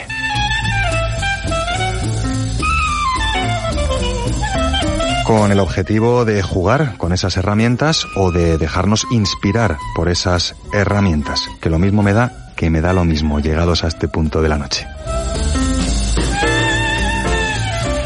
Jugadas carnales, a fin de cuenta, protagonizadas por distintas herramientas. En este caso, no por una, ni por dos, ni por tres herramientas, sino por cuatro, porque quien va a protagonizar las jugadas carnales de esta noche es un kit llamado Cuatro Sentidos. Sí, sí, como lo oís, cuatro. Herramienta carnal. Múltiple y variada. Una pluma, unas pinzas, un vibrador y una cinta de tela. Imaginaros eh, la de posibilidades, eh, tanto genitales como metagenitales, que vamos a poder establecer a través de los cinco sentidos, por no decir seis, que a mí siempre me gusta pensar que hay un sexto perdido. ¿Por qué se llama cuatro sentidos? Porque son cuatro efectos sentidos, los articulados por cada una de las cuatro herramientas que conforman este kit. ¿Lo he dicho demasiado deprisa? Pues lo vuelvo a repetir. Unas pinzas para pezones, una bala vibradora, una pluma de cosquillas y una cinta de satén.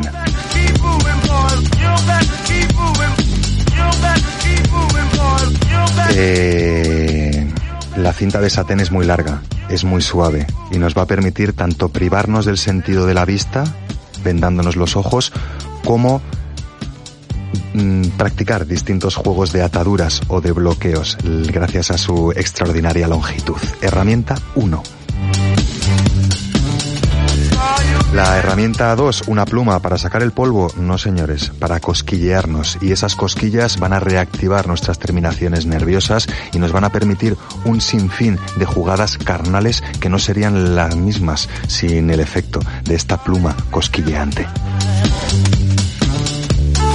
Las pinzas para pezones muy singulares, son pinzas clásicas, ese tipo de pinzas que no llevan una bisagra, son una especie de cuña que se va cerrando conforme subimos o bajamos una especie de anilla muy fina. A más la subamos, más nos aprieta. A más la bajemos, menos nos aprieta. En este caso, este kit cuatro sentidos nos ofrece una pinza para pezones muy elegantona. Está hecha en plateado, los ajustes de contacto directo en un plástico blandito y una especie de perla eh, moradita. Eh, que no solo sirve para decorar, que también sirve para cosquillear el área que rodea a la acción de, de la propia pinza de pezón.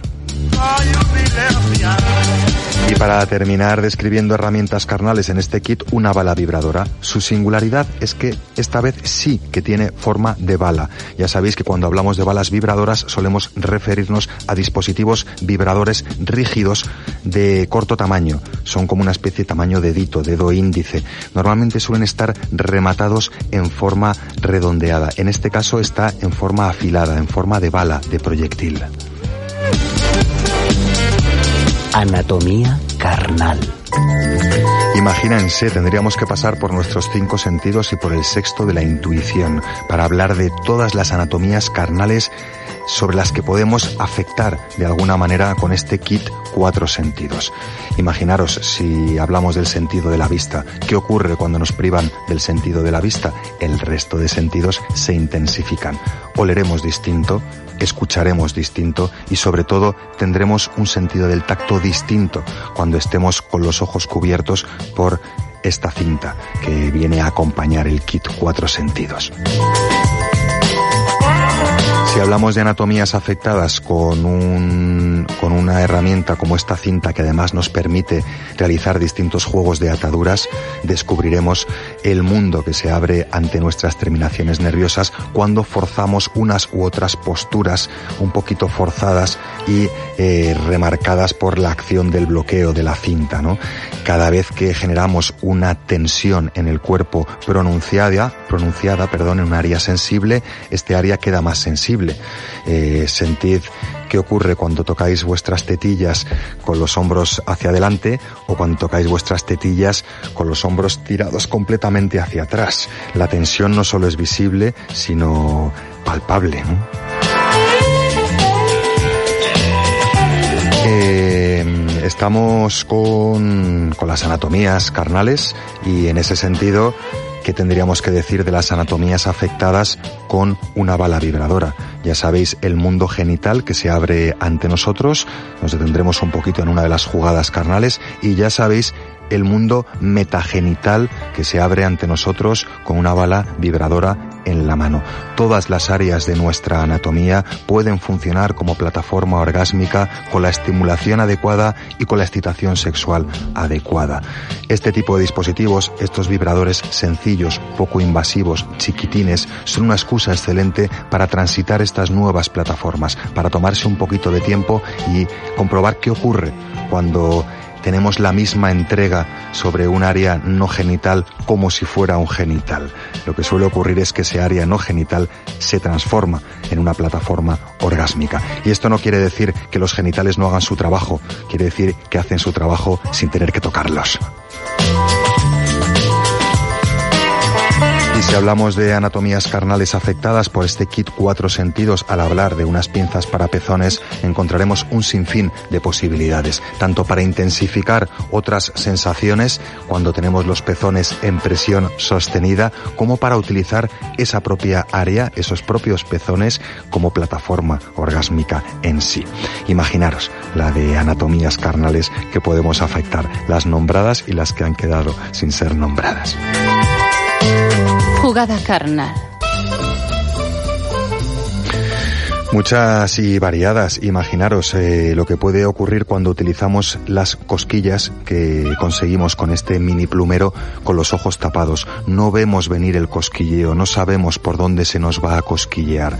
Esta dinámica, esta situación de inminencia hace que tengamos eh, la atención más focalizada a la información que transmite nuestra piel. Y por otro lado, esos cosquilleos bien gobernados, generando distintos dibujos, distintas geometrías, por áreas más o menos sensibles de nuestro cuerpo pueden ser una excusa excelente para poner nuestro cuerpo a mil y entender eh, las sensaciones táctiles de otra manera, ¿no? En combinación, estas cosquillas con tener los ojos vendados, por ejemplo. Imaginaros si dejamos de vendar los ojos y los apartamos eh, de, eh, nuestra, de nuestra cara para utilizar la cinta para realizar un bloqueo tan clásico y tan agradecido como el bloqueo de antebrazo junto a antebrazo por detrás del tronco. Es como tener los brazos cruzados pero por detrás de la espalda. Un nuevo mundo de posibilidades en los pechos y en el cuello e incluso en el estómago se abren ante nosotros eh, con este tipo de bloqueo de atadura.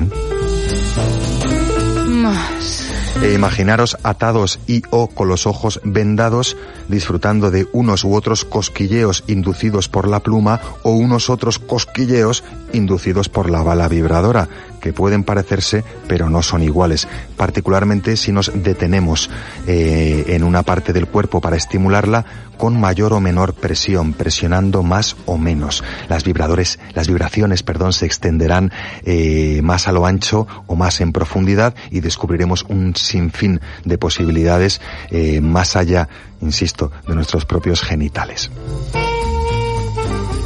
Más. Porque si nos detenemos en los genitales, pues ya sabéis que una bala vibradora no solo puede rendir homenaje a una vulva, a un clítoris, a unos labios menores, a unos labios mayores, incluso una uretra con una penetración parcial. No, no, no. Es que también una bala vibradora puede rendir pleitesía genital a un pene, deteniéndose en la uretra, deteniéndose en el frenillo eh, estimulando únicamente los alrededores del glande o el tronco del pene, subiendo y bajando la bala vibradora a lo largo de su, eh, de su propia envergadura, ¿no? Eh, un sinfín de posibilidades, tanto genitales en ellas como en ellos y metagenitales en los dos. Un sinfín de jugadas carnales. Más. Y nos quedamos sin tiempo para deciros que hay mucho más eh, vida en los pezones que una simple excusa para eh, intensificar sensaciones coitales, por ejemplo, o para prepararnos para un coito. Son eh, nuestros pezones perfectamente susceptibles de funcionar como plataformas orgásmicas. Probablemente los vuestros chicas den un poquito más de juego y no porque tengáis más terminaciones nerviosas, sino porque las tenéis más dispersas en una eh, mayor superficie, por lo tanto eh, es más susceptible de transmitir con mayor claridad a nuestro cerebro las sensaciones. En este sentido hay chicas que disfrutan con una leve presión sostenida en los pezones para intensificar el resto de sensaciones y hay chicas que disfrutan con esa presión increchendo, desplazando la anilla hacia arriba para que apriete más, con distintos juegos de presión y de caricias sobre la aureola y sobre todo el seno. Si algunas maldicen aquello de afirmar que son clitorianas, otras podrían afirmar que son pezonianas, por ejemplo, ¿no? No somos ni clitorianas, ni peneanos, eh, ni prostáticos. Somos susceptibles de tener una experiencia orgásmica y hay muchos caminos para llegar a muchas romas en este sentido. Pensamiento carnal.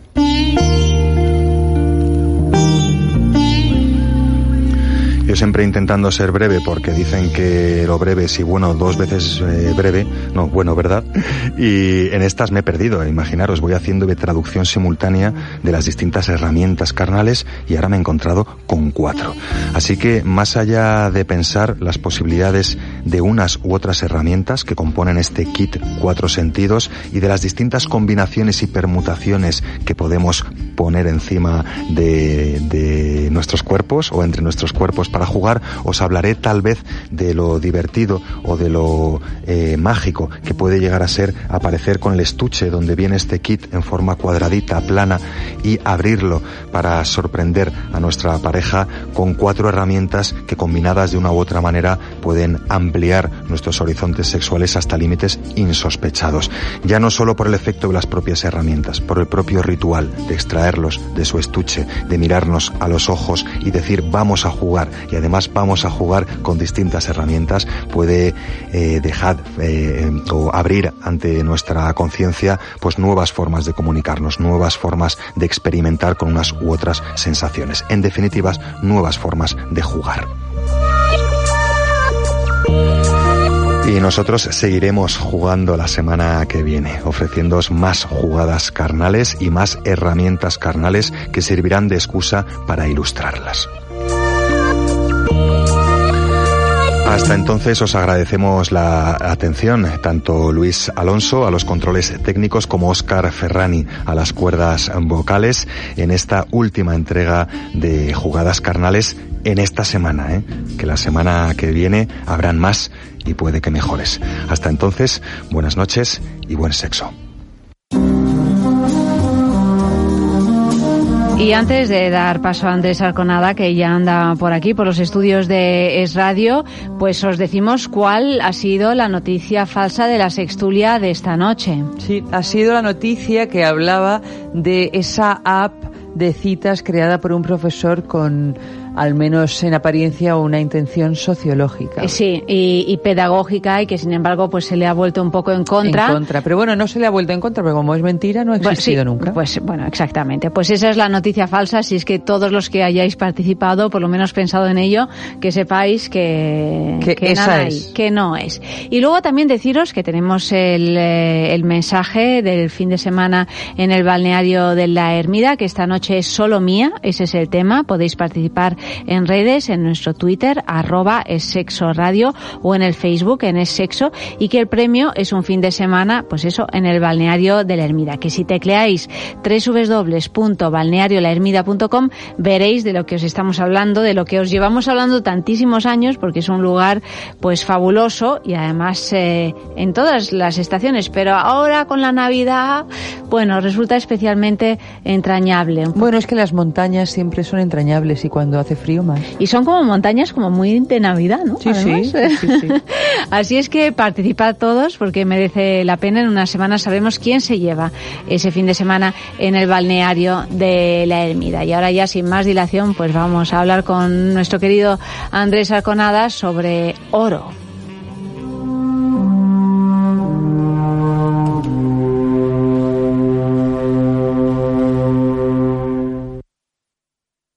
El sabor sí que lo tengo claro, chocolate, pero lo que dudo es entre una o dos bolas. Me lo recomendó el médico, así que casi es más una cuestión de salud que de placer. Venga, me voy a llevar estas bolas chinas y el lubricante de choco. Descubre una vida sexual llena de primeras veces en amantis.net y en nuestras tiendas de Madrid y Barcelona. Amantis, tu tienda erótica. Más eficaz que Ceanum, la cirugía. Pero nadie quiere someterse a la cirugía. Ceanum contiene el colágeno suficiente para corregir nuestras arrugas de una forma rápida y eficaz. Ceanum es la clave para una piel joven, tersa y sin arrugas llegando a las capas más profundas de la piel. Ceanum con colágeno hidrolizado tipo 1, elastina y vitamina C. Tomar un solo vial diario de Ceanum durante 10 días para conseguir desde dentro una piel más hidratada, firme y sin arrugas. Ceanum, más que un tratamiento, de Laboratorios Acta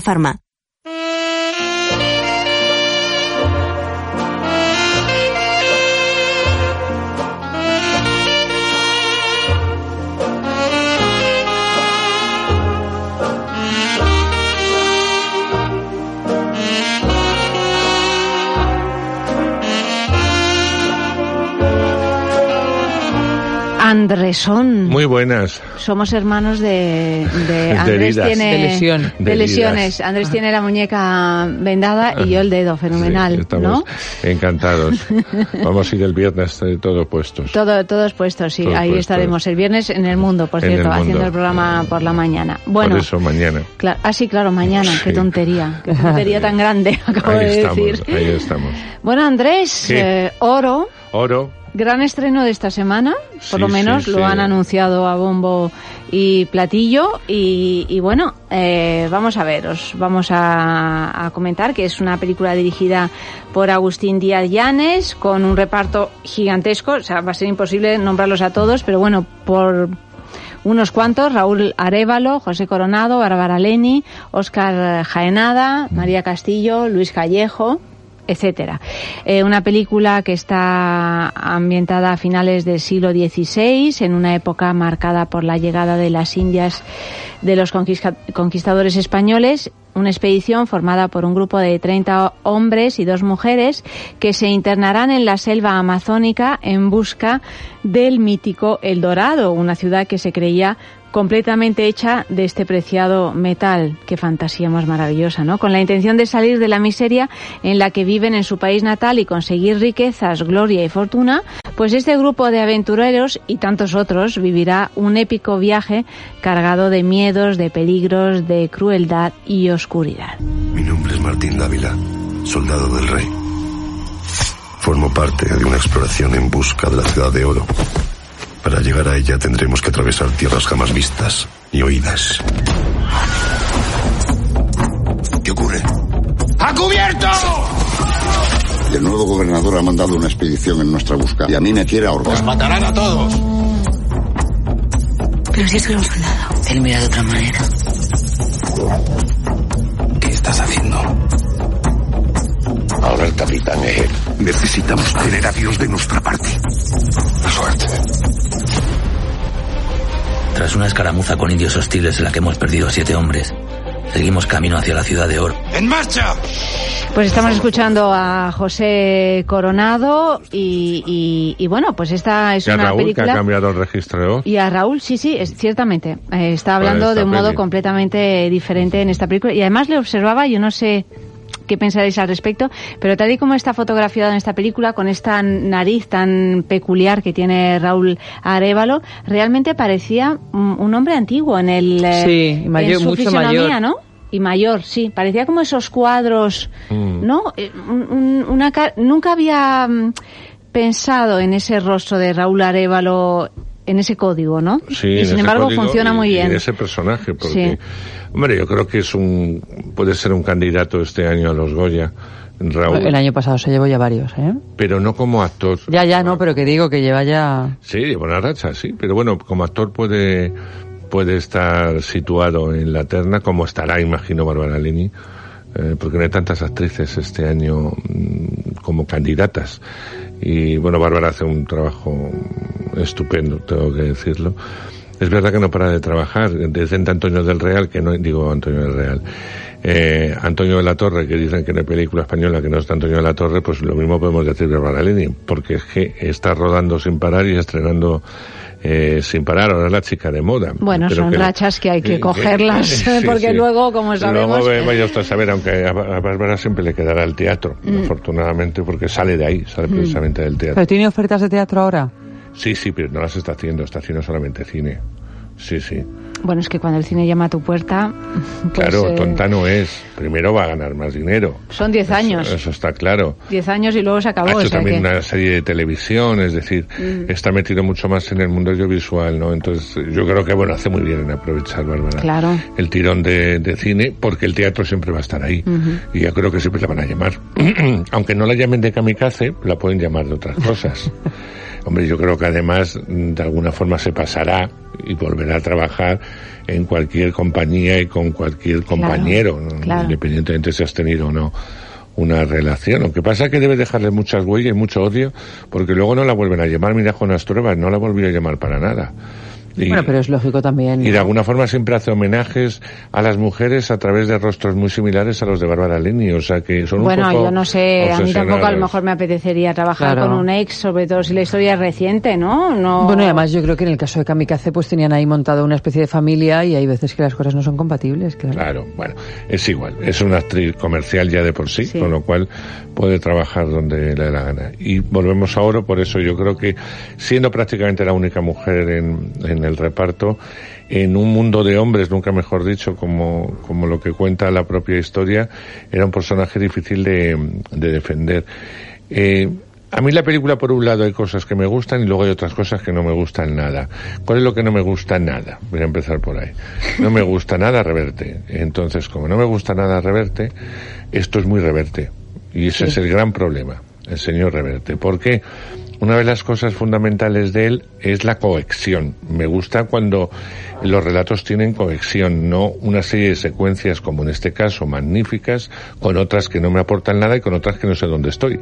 Y eso es muy típico cuando lees un libro de, de Reverte. Pero lo peor de todo de Reverte, desde mi punto de vista, es que yo nunca tengo empatía por los personajes. Es decir, me da igual lo que les pase. Que les maten, que no les maten, me da exactamente igual, porque no te encariñas con, con ninguno porque él no hace que te encariñes con ninguno. Y yo de eso no le voy a echar la culpa a Díaz Llanes, porque él eh, lo que han hecho es... eh, El guion lo, lo han coescrito. lo han coescrito, pero no le puedo echar la, la culpa, quiero decirte, porque está basada en un relato que a su vez cuenta una historia, que es la historia de estos hombres, y, y los hombres son como son. Entonces, eh, no hay más. Si no les das más humanidad o, o no te haces sentir cariño hacia un personaje o hacia otro, pues apague vámonos. Y eso es lo que yo, para mí, el gran defecto de la película, y sobre todo va a ser un defecto para el público, me parece. A mí, aunque ha ido muy bien esta semana, vamos a ver cómo, cómo sigue aguantando. Y es por eso, porque tienes que querer un poco al personaje, o odiarlo, me da igual. Pero tiene que surgir algo, pero que te da igual que mueran, que no mueran, pues algo hay que, que no, no termina de arrancar la, la historia, ¿no? Y también está Juanjo Ballesta, que yo no lo he reconocido. hace un personaje muy pequeñito también. Sí, es uno de los jóvenes. Sí, pero no, no lo, vamos, vi luego el, su nombre en los títulos de crédito y pensé, pero ¿quién es? Sí, A mí me pasó lo mismo. No, todavía no he entendido, Yo- yo no he no conseguido ubicarle y tenía curiosidad Sí. porque claro, le recordamos siendo Sí, de niño, chavalín, ¿no? Sí, sí. Y no, No, no. pero luego ha tenido una evolución en cine y Sí, en sí, sí. televisión, ¿eh? y Sí, en pero no, teatro no le tengo ubicado físicamente. Yo y aquí tampoco. no, no, tampoco he conseguido en esta película, ¿no? Pues pero sí. bueno, ahí es que ahí no está. tiene un papel muy muy grande. Yo creo que los los actores que tú has nombrado son los que más perso- personaje tienen. El resto que tiene el nombre, porque todos los actores tienen nombre. Fíjate, Ana del Castillo, que fue la ganadora del Goya. María, ¿no? Ana, Ana, sí. Ana. Ana, Ana, Ana, Ana del perdón. Castillo. Ana Castillo. Ana del sí. Castillo, que el año pasado fue la ganadora del Goya por, eh, por El Olivo, Mejor Mm. Actriz Revelación. Pues fijaros aquí. mm, Y que la hemos visto que también con un papel principal en, eh, en La Llamada, ¿no? En La Eh, Que Llamada. está espléndida. Sí, sí. Pero aquí es verdad que tiene un papel muy pequeñito, pero a mí me gustó Sí, su pero- papel. Tiene un final, ¿no? No sé tú, Eva, qué, qué opinas al respecto, pero bueno, dentro de que sí, es un papel pues lo- absolutamente pues yo episódico. te decía eso, pues como pasaba Yesta y otros que pero son pero te- muy tiene pequeños. tiene una tiene una presencia no A mí no me parece no, no te, no especialmente. te, no te gustó. No, sé. Yo es que como estaba a mí Ana del Castillo no es una chica que me guste, ¿eh?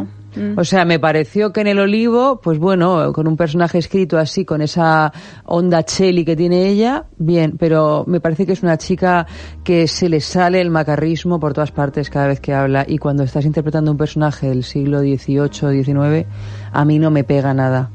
O sea, tiene un, un deje al hablar que es muy cheli, eh, muy, muy de barrio, que me parece muy bien, pero que hay personajes en los que yo no la veo. Y a esta chica por eso cuando hizo El Olivo, pues sí, bueno, porque era un poco ese personaje, una nieta, muy rebelde. No, que la llamada, el mundo por la llamada Montera. le va muy bien ese personaje. En la llamada yo, yo no la he visto. Cuando vi la llam- no he visto la peli, he visto la obra de teatro y no estaba ella. No estaba ella. Pero mm, la vi hace mucho tiempo. Pero yo, es que todos los personajes que veo de esta chica es que me pasa lo mismo. O sea, es como si estuviera Yo la vi viendo también, hablar. eh, no sé si viste ese montaje o si visteis eh, ese montaje que a- del que ahora no recuerdo el nombre con Nashua Nimri y Alba Flores. Ah, sí, cantaban. yo no la vi.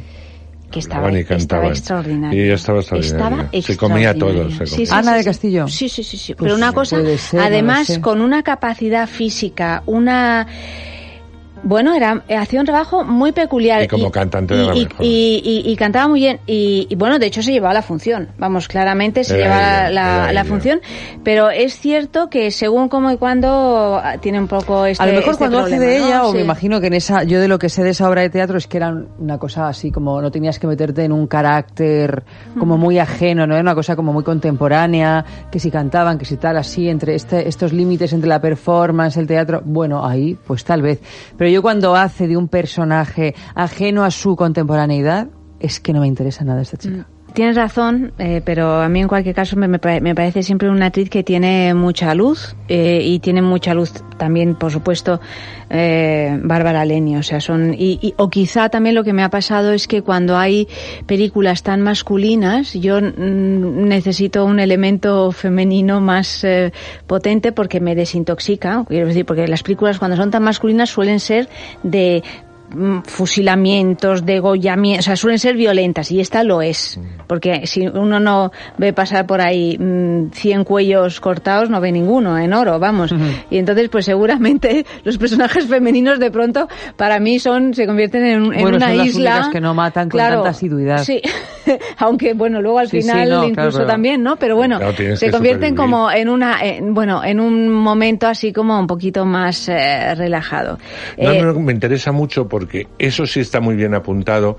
Cómo de alguna forma, ¿cuál era el papel de la mujer en aquella época? No era nada, es decir, la mujer era un cero a la izquierda total y absoluto.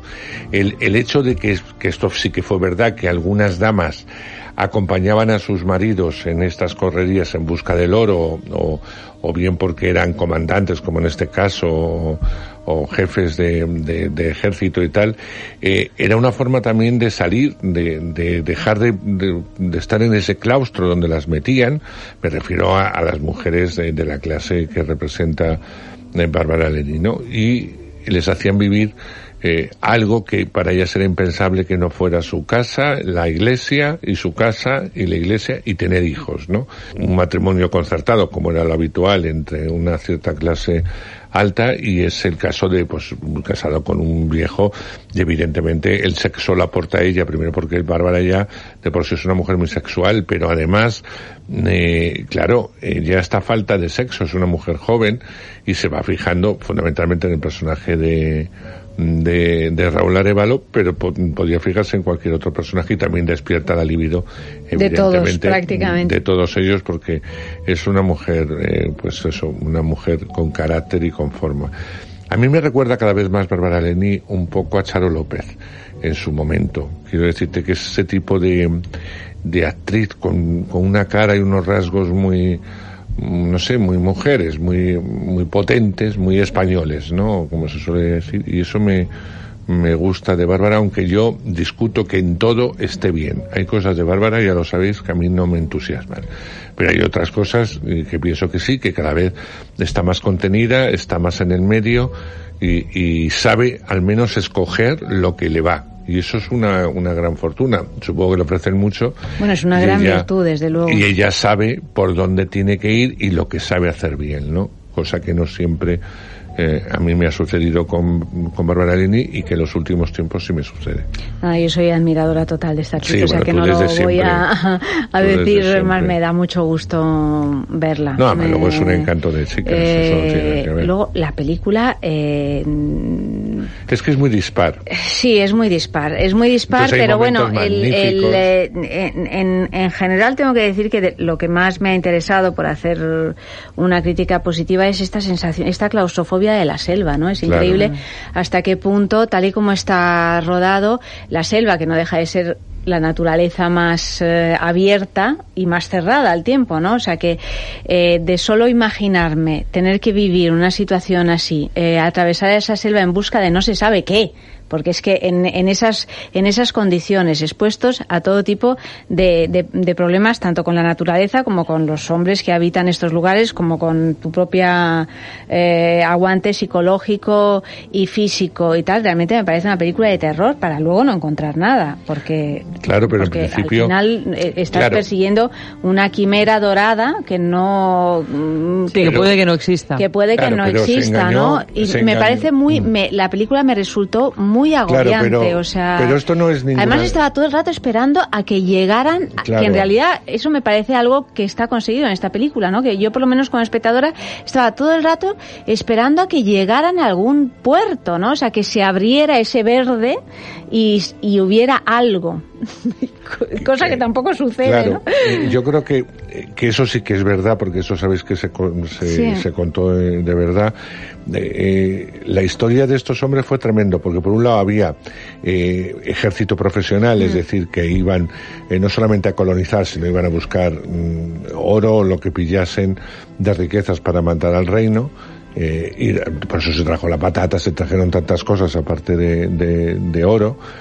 Y por otro lado, pues a estos pobres extremeños, como sale en el, en el libro, andaluces, eh, bueno, en fin, en sitios donde fal- faltaba la comida prácticamente, no tenían para comer, morían de hambruna, pues se les prometía el oro si se enrolaban, eh, el oro y el moro, nunca mejor dicho, eh, y no tenían nada que perder.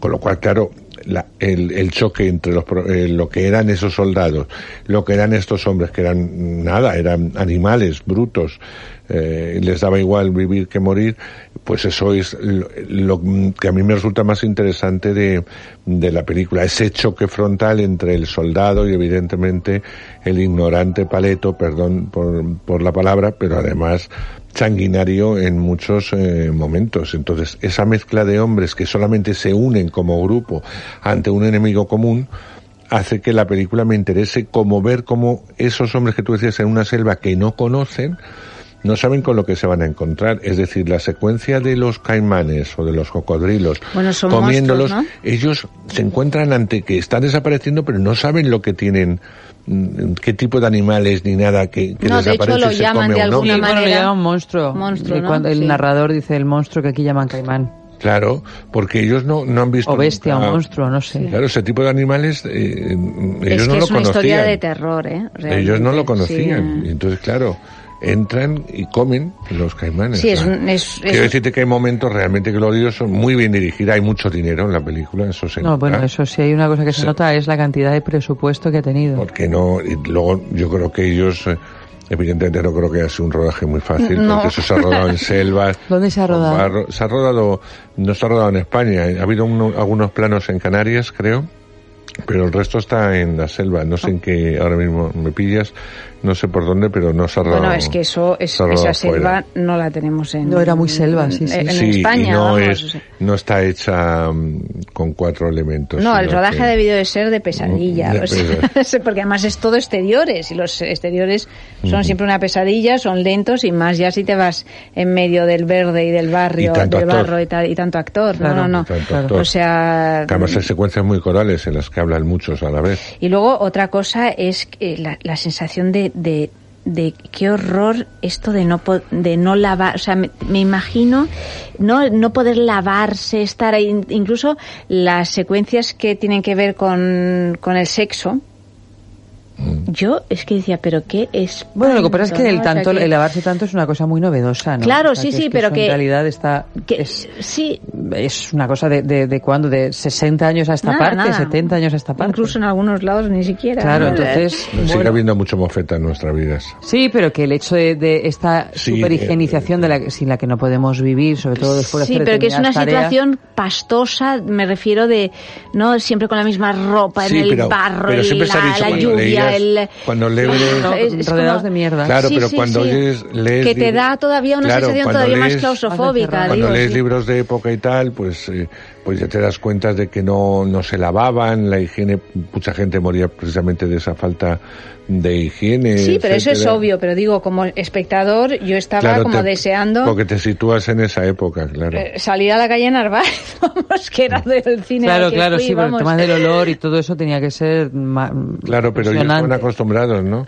Fijaros cuando iban por muchos sitios, cuando se ven esas películas de época y se tapaban la nariz, imaginaros ser eso. Lo cómo que- tenía lo que, que ser. debía. Nosotros no soportaríamos ese olor. No, no, hoy por hoy en O sea, absoluto. no podríamos soportarlo. No, no, no, no. Digamos que No entonces estamos esto- acostumbrados ya para eso. Esto me quitaba un poco esta sensación, un poco el, la cosa, por ejemplo, de ver las escenas eh, que son mm, eh, pues eróticas entre entre Raúl Arevalo y Bárbara Leni o, o- o, pues, y decía, "Ay, Sí, le quitaba todo el morbo, ¿no? Sí, un poco sí, a mí me ha pasado, a mí me ha pasado esto, ¿no? O sea, que, que me ha podido el entorno en el que- tan bestia en el que se mueven, ¿no? Entonces, eh, toda la, la historia de amor, la, las- la sexualidad y tal, era como de, bueno, quita, quita por Dios, ¿no? O sea, que no, no, he, no he entrado en absoluto y, y- y es lo que tú decías también, o sea, que en cuanto a, a empatizar con los personajes, efectivamente, no he empatizado po- con Es que no ninguno. puedes, o bien no- porque, no puedes. o bien no porque duran un segundo, o que bien al, porque... al- al escritor le interesan otras cosas. Exacto. Por la empatía, claro. Pero eso es Que una de cosa, sus obras. pero me pasa, me pasa en casi todas sus obras, vamos, lo que yo he leído, que llega un momento que dice, mira, reverte, no que lo lea otro. Como tiene muchos lectores, pues que lo lean, ¿no? Pero nunca No te va me a echar de menos, Andrés. No, no, pero nunca me... Además, si escucha esto, igual te hace hasta alguna crítica muy constructiva. No, sí, yo no tengo nada en contra de él. como el persona, devenir ni- de tu vida. y además me parece muy bien que sea un escritor de éxito y algunas veces las cosas que plantea están muy bien, pero pero es que a mí no me, o sea, mm, es que me da igual, pero me pasa con todo lo que he leído, ¿eh? Eh, de él. Me da igual lo que les pasa. No, no siento cariño nunca No, yo lo que pasa además, entre otras cosas, lo que me ocurre a mí con este hombre, que tampoco me gusta nada, es que yo creo que no aporta nada nuevo al género, en este caso de aventuras. O sea, creo que sus historias son una repetición trasnochada de las 200 novelas o historias de aventuras que hay, ¿no? Y esta película me parece un poco de, un poco de, en esa onda. Mm. A mí me da rabia porque nosotros que tenemos una historia muy grande, como otros países, es verdad que no, no me parece mal que se hagan intentos como oro entre otras cosas porque nunca contamos nuestra historia, ¿no? No, eso es, eso es estupendo, Y- porque, además es una historia fascinante. Y por cierto, eh, la- también ha hecho Aitana Sánchez Gijón una serie Sí, que la está sobre anunciando para Movistar, me parece que eh, es. para Movistar, de la que he visto algún Hace de capítulo, Isabel. hace de, de Isabel y, y está, y está ambientada en esta época también, de cuando pues los viajes a- bueno, del viaje, de, a- la- Sí, el de descubrimiento de, América. Y bueno, o sea, que la verdad es que da mucho gusto porque yo, por ejemplo, en la serie esta, mm, que, en la que está Aitana, he aprendido un montón de cosas que no, que no sabía y que forman parte de, de nuestra historia y me parece genial No sé cómo se llama que ahora la serie. mm, no me acuerdo yo tampoco, pero que me parece fantástico que, que realmente se, se utilice al fin historias que tienen que ver con, con, Con nuestra nuestra, historia. con nuestra historia, ¿no? Pero bueno, luego otra cosa es pues cómo se haga, ¿no? Cómo se haga y el posicionamiento Claro. político que se coja. Porque Ta- me bueno, parece también, por supuesto. que, que nos- que descubramos cuál es nuestra historia. Yo no tengo tan claro que lo vayamos a descubrir realmente viendo ese tipo de series o de No, películas. pero yo no digo descubrir, eh, descubrir un montón de cosas. O sea, ahí hay una, en la serie esta de Aitana, es casi, es una serie documental y hay Pues una reconstrucción de, de cómo, De cómo era la sí. vida en las estas, en, en las, em, en la niña, la pinta, esa- o sea, to- toda una reconstrucción sí. que bueno, que es interesante, que yo lo miro y digo, pues, mm, no, pues lo desconocía, ¿no? O sea, que me, Mm. me- a mí me interesa, desde luego. Y bueno, pues este tipo de, de cine o de series pues también tienen eso, pero dicho esto, luego, claro, se puede hacer con mayor o, o- o menor tino, ¿no? Fortuna. Mm. Sí. Ahí están los guionistas, claro.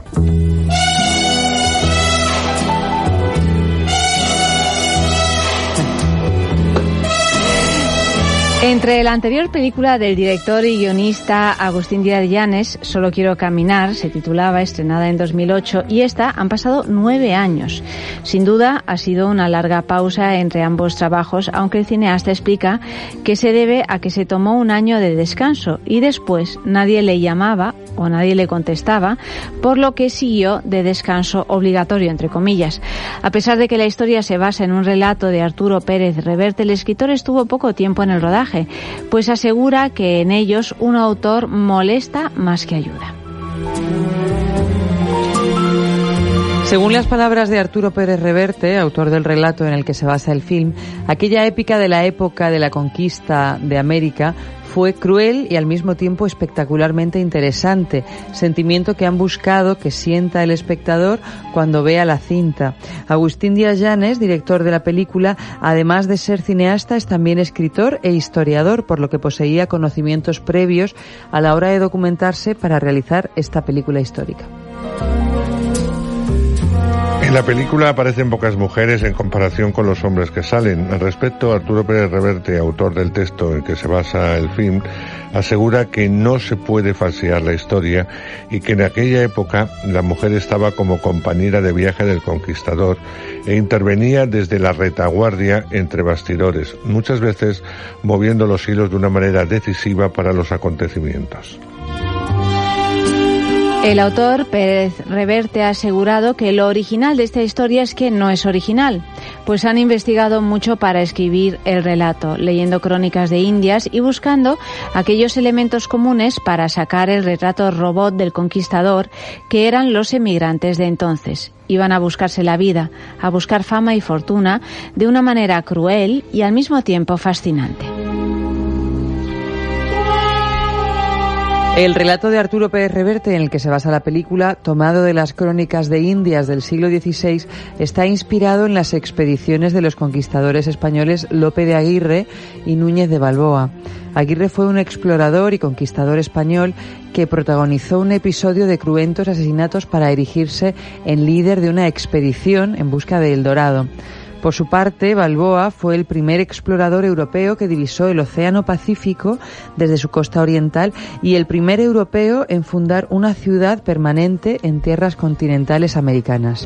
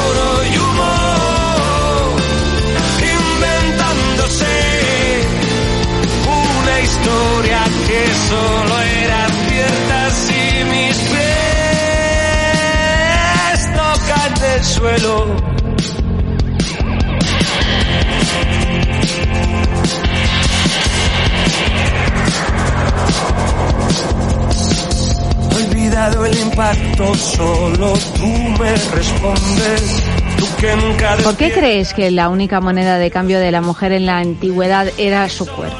Esto es lo que hemos preguntado en el sexo en la calle.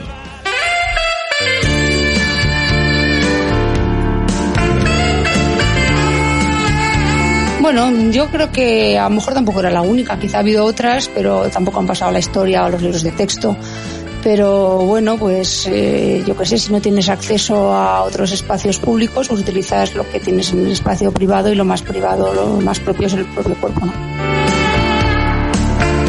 Yo, cre- yo creo que la mujer, la, la mujer desde siempre ha sido eh, un objeto, una mercancía y, y entonces, bueno, a- no sé, es una pregunta que hay que responder sin los gritos de mi niña.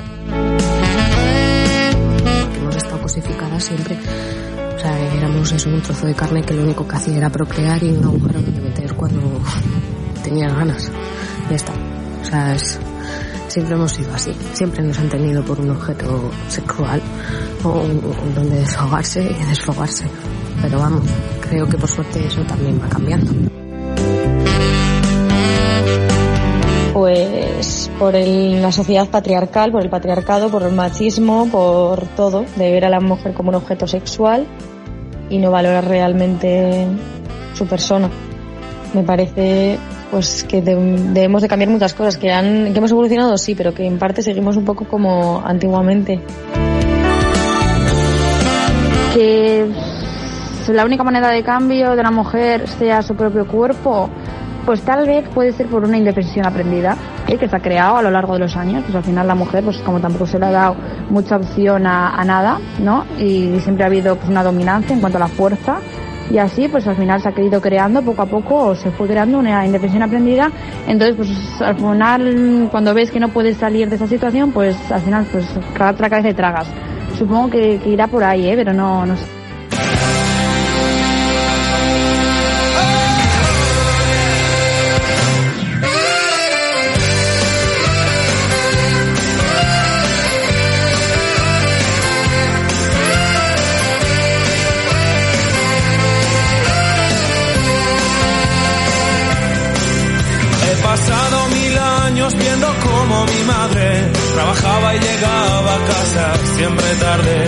Una vez y otra vez, 30 días al mes.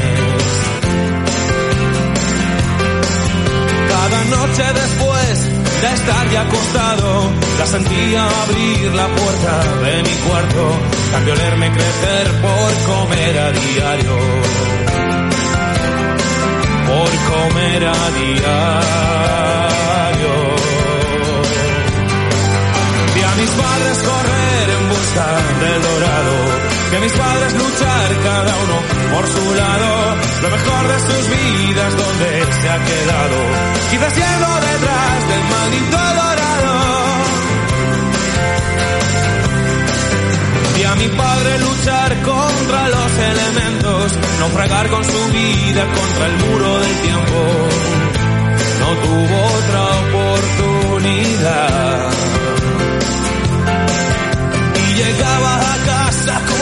manos cortadas, de montar con las manos armarios de chapa.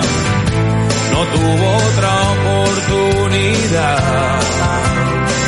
otra oportunidad.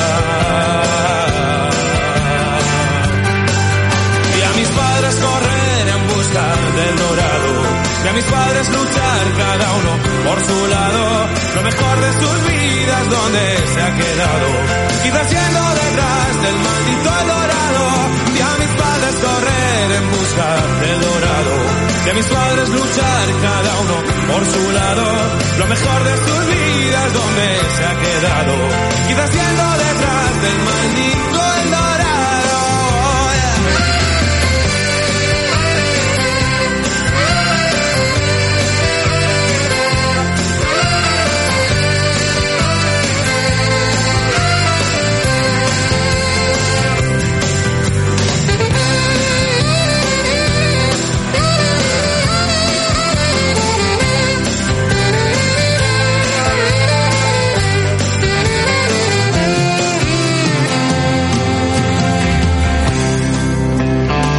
Bueno, vamos con la agenda sexual para ver cómo nos podemos organizar para este gélido fin de semana que creo que se nos avecina, pues para calentarnos un poquito.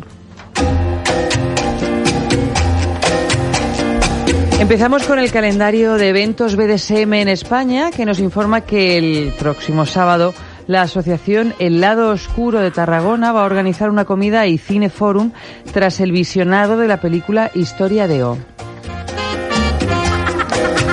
Hasta el 17 de diciembre en el Teatro Español de Madrid tenéis Las Troyanas, una obra dirigida por Karma Portacelli, que nos cuenta la historia de las mujeres que se repartieron los ganadores de la guerra de Troya como si fueran un botín.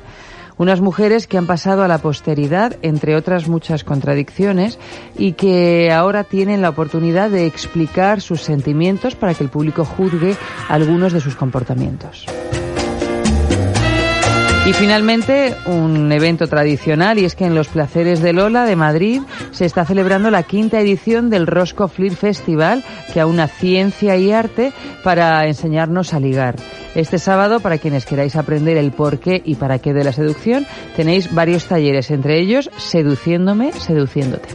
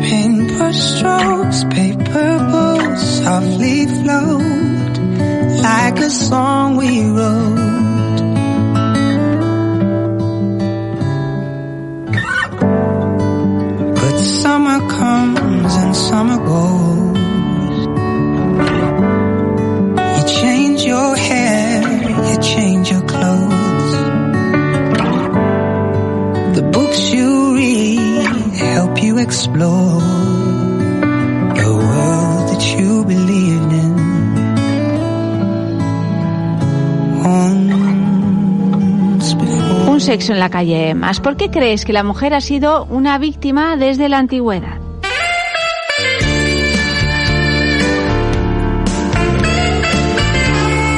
Bueno, pues porque yo creo que muchos hombres, pues eh, una manera de controlar lo que es diferente y sobre todo la capacidad que no tienen los hombres, que es de dar vida, pues mm, bueno, la manera de, de eso tenerlo controlado, pues ha sido sometiendo, ¿no? Porque bueno, muchas veces puede ser que haya sido también una envidia, esa envidia del pene, pero a lo mejor ha habido envidia de la maternidad.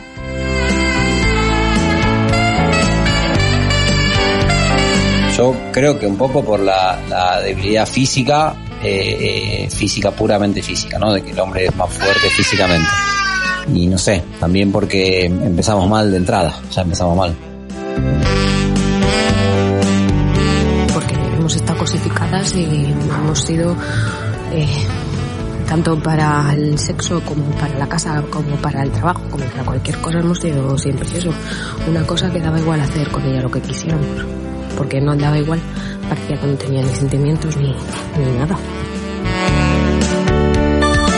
La mujer ha sido una víctima desde la antigüedad por el puto patriarcado, porque los hombres lo han querido, porque se han creído siempre superiores a nosotras y nos han machacado. Pero ahora, ahora nos rebelamos.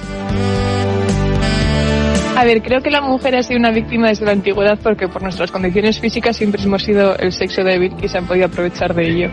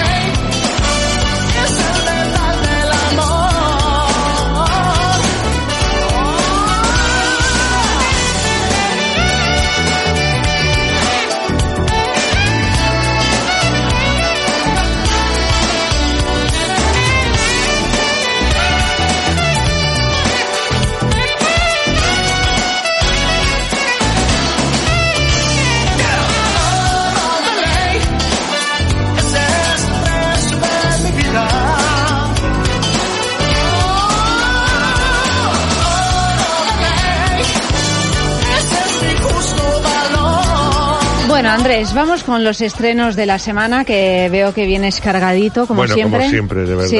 A mí me parece ya esto una tomadura de pelo. claro, es que no puede la ser. cantidad de estrenos. Claro, porque a mí me da mucha rabia que luego haya películas que, que, que de alguna forma desaparecen y que nadie eh, se ha podido enterar o ha podido ver. Fíjate, si ya en Madrid faltan salas, hablo de una ciudad tan grande como Madrid con tantas salas, imagínate en Burgos. Por Bueno, ponerte un en Burgos ejemplo. estrenarán mm, Pues una cuarta parte de películas. Me da mucha rabia porque hay películas de las que hablas que nunca van a llegar. claro. Eh, nunca van a llegar, pero hay mucha gente que luego se queja, a mí un programa de cine o tal, te dicen, pero esta película ¿cuándo se puede ver? Cuando has recomendado a veces, pues películas más pequeñas, no de estas publicitadas a tope, que son interesantes y que no, no hay forma humana de que se puedan, de que se puedan ver. Y te da rabia, claro, o sea, que se estén 10, 11 películas semanales y que de pronto venga, como viene esta semana, la Liga de la Justicia, que es reunión de superhéroes y tal, y claro, arrase con mil y pico salas, pues hace que, Todo- que hay toda la semana desaparezcan. superhéroes. Claro, entonces van desapareciendo eh, las pequeñas porque necesitan huecos. Bueno, vamos a hablar, vamos a empezar, no voy a empezar con la Liga de los Superhéroes este, la Liga de la Justicia, sino que voy a empezar con una película que me ha gustado mucho que se llama El Autor. Es de Manuel Martín Cuenca. Manuel Martín Cuenca es un director que a mí me gusta mucho, todo lo que ha hecho me gusta. Ya cuando debutó con eh, La flaqueza del bolchevique, a mí fue una película que me impresionó mucho porque Fue el debut de María Valverde. si no me también el debut de María, eh, Goya para él, y para él fue también eh, Goya como mejor director Nobel, ¿no? A mí me, me gustó ya la flaqueza del bolchevique porque yo vi que era un director distinto, que trabajaba mucho los guiones, eh, a sus actores, en lo- los mundos que, que te proponía y que nada era lo que parecía. Poco a poco ido haciendo películas, quizá una de las más populares, más difíciles pero más apasionante era Caníbal. Yo creo que Caníbal con Antonio de la Torre eh, era una película excelente, una película dura de ver de alguna forma porque contaba la historia de un caníbal. Pero es curioso porque no veíamos cometer nunca el acto de, cani- de canibalismo, aunque sí adivinábamos que comía carne y tal, con lo cual te producía una sensación mucho más dura, ¿no? Pero llegábamos a entender, y mira que es difícil, todo lo contrario de lo que hablábamos en oro al principio, lleguías, llegabas a entender, a rechazar al mismo tiempo al personaje central. Y eso es lo que a mí me parece que tiene que hacer un autor o un guionista, que empatices para bien o para mal, pero tiene que producirte algo la historia y el personaje central que te están contando. Y es lo que pasa con el autor. El autor parece ser que está basado en un relato corto de Javier Cercas, pero eso es lo de menos, porque es una película muy, muy cinematográfica. Yo creo que hubiera sido imposible si el personaje central no lo hubiera, no lo hubiera interpretado Javier Gutiérrez. Yo creo que Javier eh, está, como dice mi amiga La Velasco, de reclinatorio, es decir, mm, no se puede estar mejor, es de arrodillarse eh, cuando termina de hacer su trabajo. Es un trabajo muy valiente, muy, muy valiente, muy difícil, es muy emocional porque además no habla tanto, ¿no? Eh, destacar a todo el, el reparto, algunos no conocemos, son actores andaluces porque la película se desarrolla en Sevilla, eh, entonces casi todos eh, son andaluces y no los conocemos, pero son actores, sino actores muy sólidos y muy buenos, especialmente el personaje de la portera, que es un personaje auténticamente maravilloso.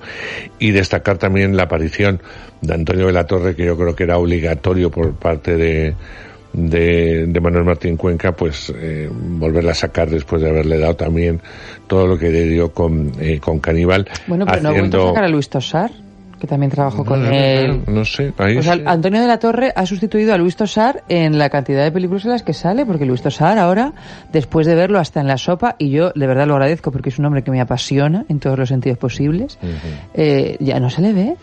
Sí, pero ahora está, Se le está- ve un poco ahora le vamos sí. a ver, se le ve Es mucho verdad. menos, pero se le ve, le vamos a ver en dos películas que se Bueno, es que estrenan son nada. ¿eh? Ya, ya. Son Bueno, oleadas. además, yo- ¿este está viviendo aquí o se fue? No, no está viviendo, es, bueno, se mudado si vive aquí o vive en Galicia, pero vamos. Bueno, aquí me refiero en este En. España, sí. Bueno, pues a lo que voy. Antonio La Torre hace un profesor, es un personaje de reparto, pero es muy jocoso porque te- evidentemente eh, te hace reír. ¿Qué es lo que me gusta del autor? La mezcla de géneros. Eh, en España no se sabe hacer la mezcla de género, no se sabe. O es muy difícil encontrarlo. Y este hombre sabe hacerlo. Porque aquí es una comedia negra, negrísima, pero que te ríes. Hay momentos que te ríes un montón. Llega a una película de suspense eh, y te apasiona. Incluso tiene gotas casi del terror, sin, sin ser una película de terror. Entonces la mezcla está perfectamente, pasas de un lado a otro sin ninguna dificultad para volver otra vez a la sonrisa en un momento dado. ¿Qué nos cuenta el autor? Bueno, pues el autor es la historia de un hombre muy ordenado, muy metódico, eh, que su vida, eh, su sueño es escribir, ser un gran autor. Por eso se apunta a todos los talleres que hay mm, de, de escritura, de lo que se supone que tiene que ser, etcétera. Y mira por dónde su mujer ha escrito una novela que es un bestseller. Es mala, es una literatura horrorosa. Sale María León, ¿no? Sí, María León es la mujer. Eh, no, no es buena escritora, pero da igual. Es decir, ha vendido 300.000 libros. Bueno, es que para ser un y bestseller así- no tienes que ser buen escritor. Claro, exacto. Es mejor que no lo seas, claro. Pero claro, él, él no, como que no, no, no, no logra encontrar su camino y tal. Bueno, pues a partir del éxito de la primera secuencia de la película, que no voy a desvelar, sí deja a la mujer, se va a vivir solo y, y intenta seguir los consejos de, de su profesor, del último profesor que es Antonio de la Torre a la hora de ponerse a escribir. Eh, ¿Qué es lo que hace? Estando en el edificio donde está, lo que va a hacer es usurpar de alguna forma las vidas de los distintos vecinos que nosotros vamos a tener acceso y que él va a tener acceso. Pero no solamente se va a meter en sus vidas, sino que las va a transformar a su, a su entender para que le venga bien para el libro. Con lo cual, mm, este señor eh, es un cabrito con todas las palabras, porque lo que hace es tremendo. Lo que pasa es que la vida te da sorpresas y esto mm, va No se puede decir más. No puedes decir más. ¡Qué ganas! Es una No, la verdad es que sí, muy película buena estupenda, muy bien escrita, muy bien dirigida, muy bien interpretada y o me falla el olfato o esta puede ser de estas películas que puede tener muchas nominaciones a los Goya, llevarse alguno de los premios importantes y yo desde aquí ya digo que el Goya de este año eh, Que de tú vas a votar a Javier Gutiérrez. yo voy a votar a Javier Gutiérrez, sí o sí. Aquí no voy a votar como actor ni, ni a Ben Affleck, ni a Henry Cavill, ni a Amy Adams, ni a ninguno de los que salen en la Liga de la Justicia, que me vuelva a dar igual. Eh, vamos a ver. Aquí hay dos, mm, dos grandes compañías de cómics. Eh, vamos a situar a los oyentes que no son comiqueros. Por un lado está la Marvel, y por otro lado está DC. La Marvel, pues son todos estos que estás viendo de Vengadores, de Thor, de todos los Spider-Man, etcétera, etcétera. Y luego está DC que tiene dos, eh, dos superhéroes muy fuertes, eh, que son Superman y Batman, por poner un ejemplo, y otros más, eh, entre ellos Wonder Woman, etcétera, etcétera. Bueno, pues al igual que hizo la Marvel eh, con los Vengadores, que lo que hacía era juntar eh, eso ya aparece en los cómics, pero luego en las películas, juntar a muchos superhéroes para contarnos una aventura, pues lo que hace la Liga de la Justicia es DC, que es otra, como os decíamos, otra productora además, lo que hace es meter en la misma película a sus superhéroes, que se tienen que juntar para mm, eh, luchar contra un malo malísimo que lo que quiere es arrasar el planeta porque todo eh, es igual. Esta película acaba en ese tostón que fue Batman contra Superman, que fue uno de los grandes tostones de la historia del cómic, eh, pues acaba ahí, eh, o sea, acababa y empieza ahí, en ese momento en el que enterramos a Superman porque Superman ha muerto. Ah, porque perdió en la frente contra Batman, perdió. Sí, pero no, Batman no le quería matar, pero muere. Pero si Batman era también bueno, ¿no? Sí, sí, es bueno también, y el otro también. Los pero, buenos también matan. Pero son ahí. buenos cada uno Pero con bueno, su carácter. muere. Como muere, pues así empieza, con el entierro, la pesadez y tal, la llegada de un malo malísimo mm, del exterior y esta gente que se tiene que unir. Pero ¿Superman ha muerto del todo? Pues tendrás que ver la película porque si digo algo, imagínate, Pero para bueno, bien es, o para es mal. evidente que no ha muerto del todo porque no, no lo van a matar del todo Claro, nunca. claro. O sea, Bueno, pero en los cómics ha muerto más de una vez, ¿eh? sí, pero siempre ha... Hombre, pues se ha muerto más de una vez ya, nos damos cuenta que puede resucitar. Claro, o no, pues eso. o no. Eh, lo que se puede decir que la película empieza con un clip. Eh, O si no hacen lo de, la Guerra de las. Galaxias, que van... Claro, va, va atrás. Eh, Va pa' atrás. atr- pa' atrás, pa' atrás. Bueno, hay una película japonesa que a mí me gustó mucho, que era una pastelería en Tokio. Sí, yo la vi. Me yo la vi. encantó. y Entonces, desde entonces me he quedado obsesionada con el esta pasta que es de lástima judía, roja, de que judía no, roja que dulce, no que se aguantan, llama Anko. porque nosotros cuando la vimos en Valladolid, esa película, la distribuidora nos regaló, eh, venían plastificados y tal, nos regaló ese dulce. Los doriyakis, ¿eh? Los doriyakis, sí, sí, traídos de Japón. Pero claro, no aguantan más de tres días. Yo ya estaba allí una semana, porque yo no los puedo comer, pero una semana allí no os lo pude traer, pero yo dije, En esto... mi casa te hubiéramos agradecido tanto. Te prometo que pensé... hubieras traído. Pero son los que te ha en- traído Auri. Esos son los mochi. Ah, No, no, También no. me gustan mucho. Son los Están- otros. estos son... No, no me acuerdo cómo se llama en realidad. Aquí se llaman doriyaki, pero en realidad allí que Son, se llaman son los que salen en la Es película. pasta de judía roja que se llama anco, dulce, pero re- eh, envuelta en trigo. Sí, eran como las tortitas.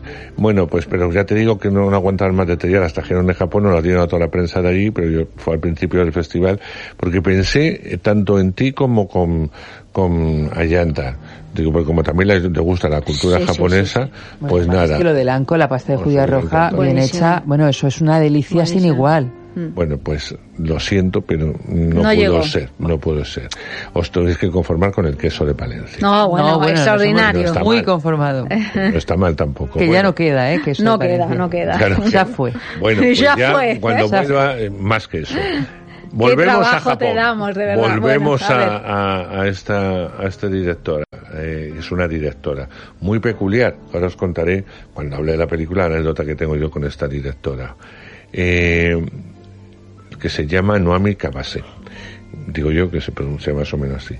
Pues yo estaba con mucho interés porque esa película se presentó en Valladolid en su momento, me gustó mucho y cuando vi que Noami Kawase había hecho la película Hacia la Luz, pues me interesó muchísimo y salí muy defraudado. No tiene nada que ver Con la pastelería. Con, con la pastelería. La pastelería era una película también peculiar porque tenía una especie de dos partes Sí, sí, que pero esta- era difícil de ensamblar aquello también, ¿eh? Esto estamos hablando de, de una mujer que es una apasionada del guion, que lee, lee películas para los sordos, o sea, y se molesta mucho en escribir todo, eh, para, eh, digo los sordos, perdón, los ciegos, para que tengan muy claro todo, y al mismo tiempo es el encuentro que tiene con un director, un famosísimo director que se está quedando ciego.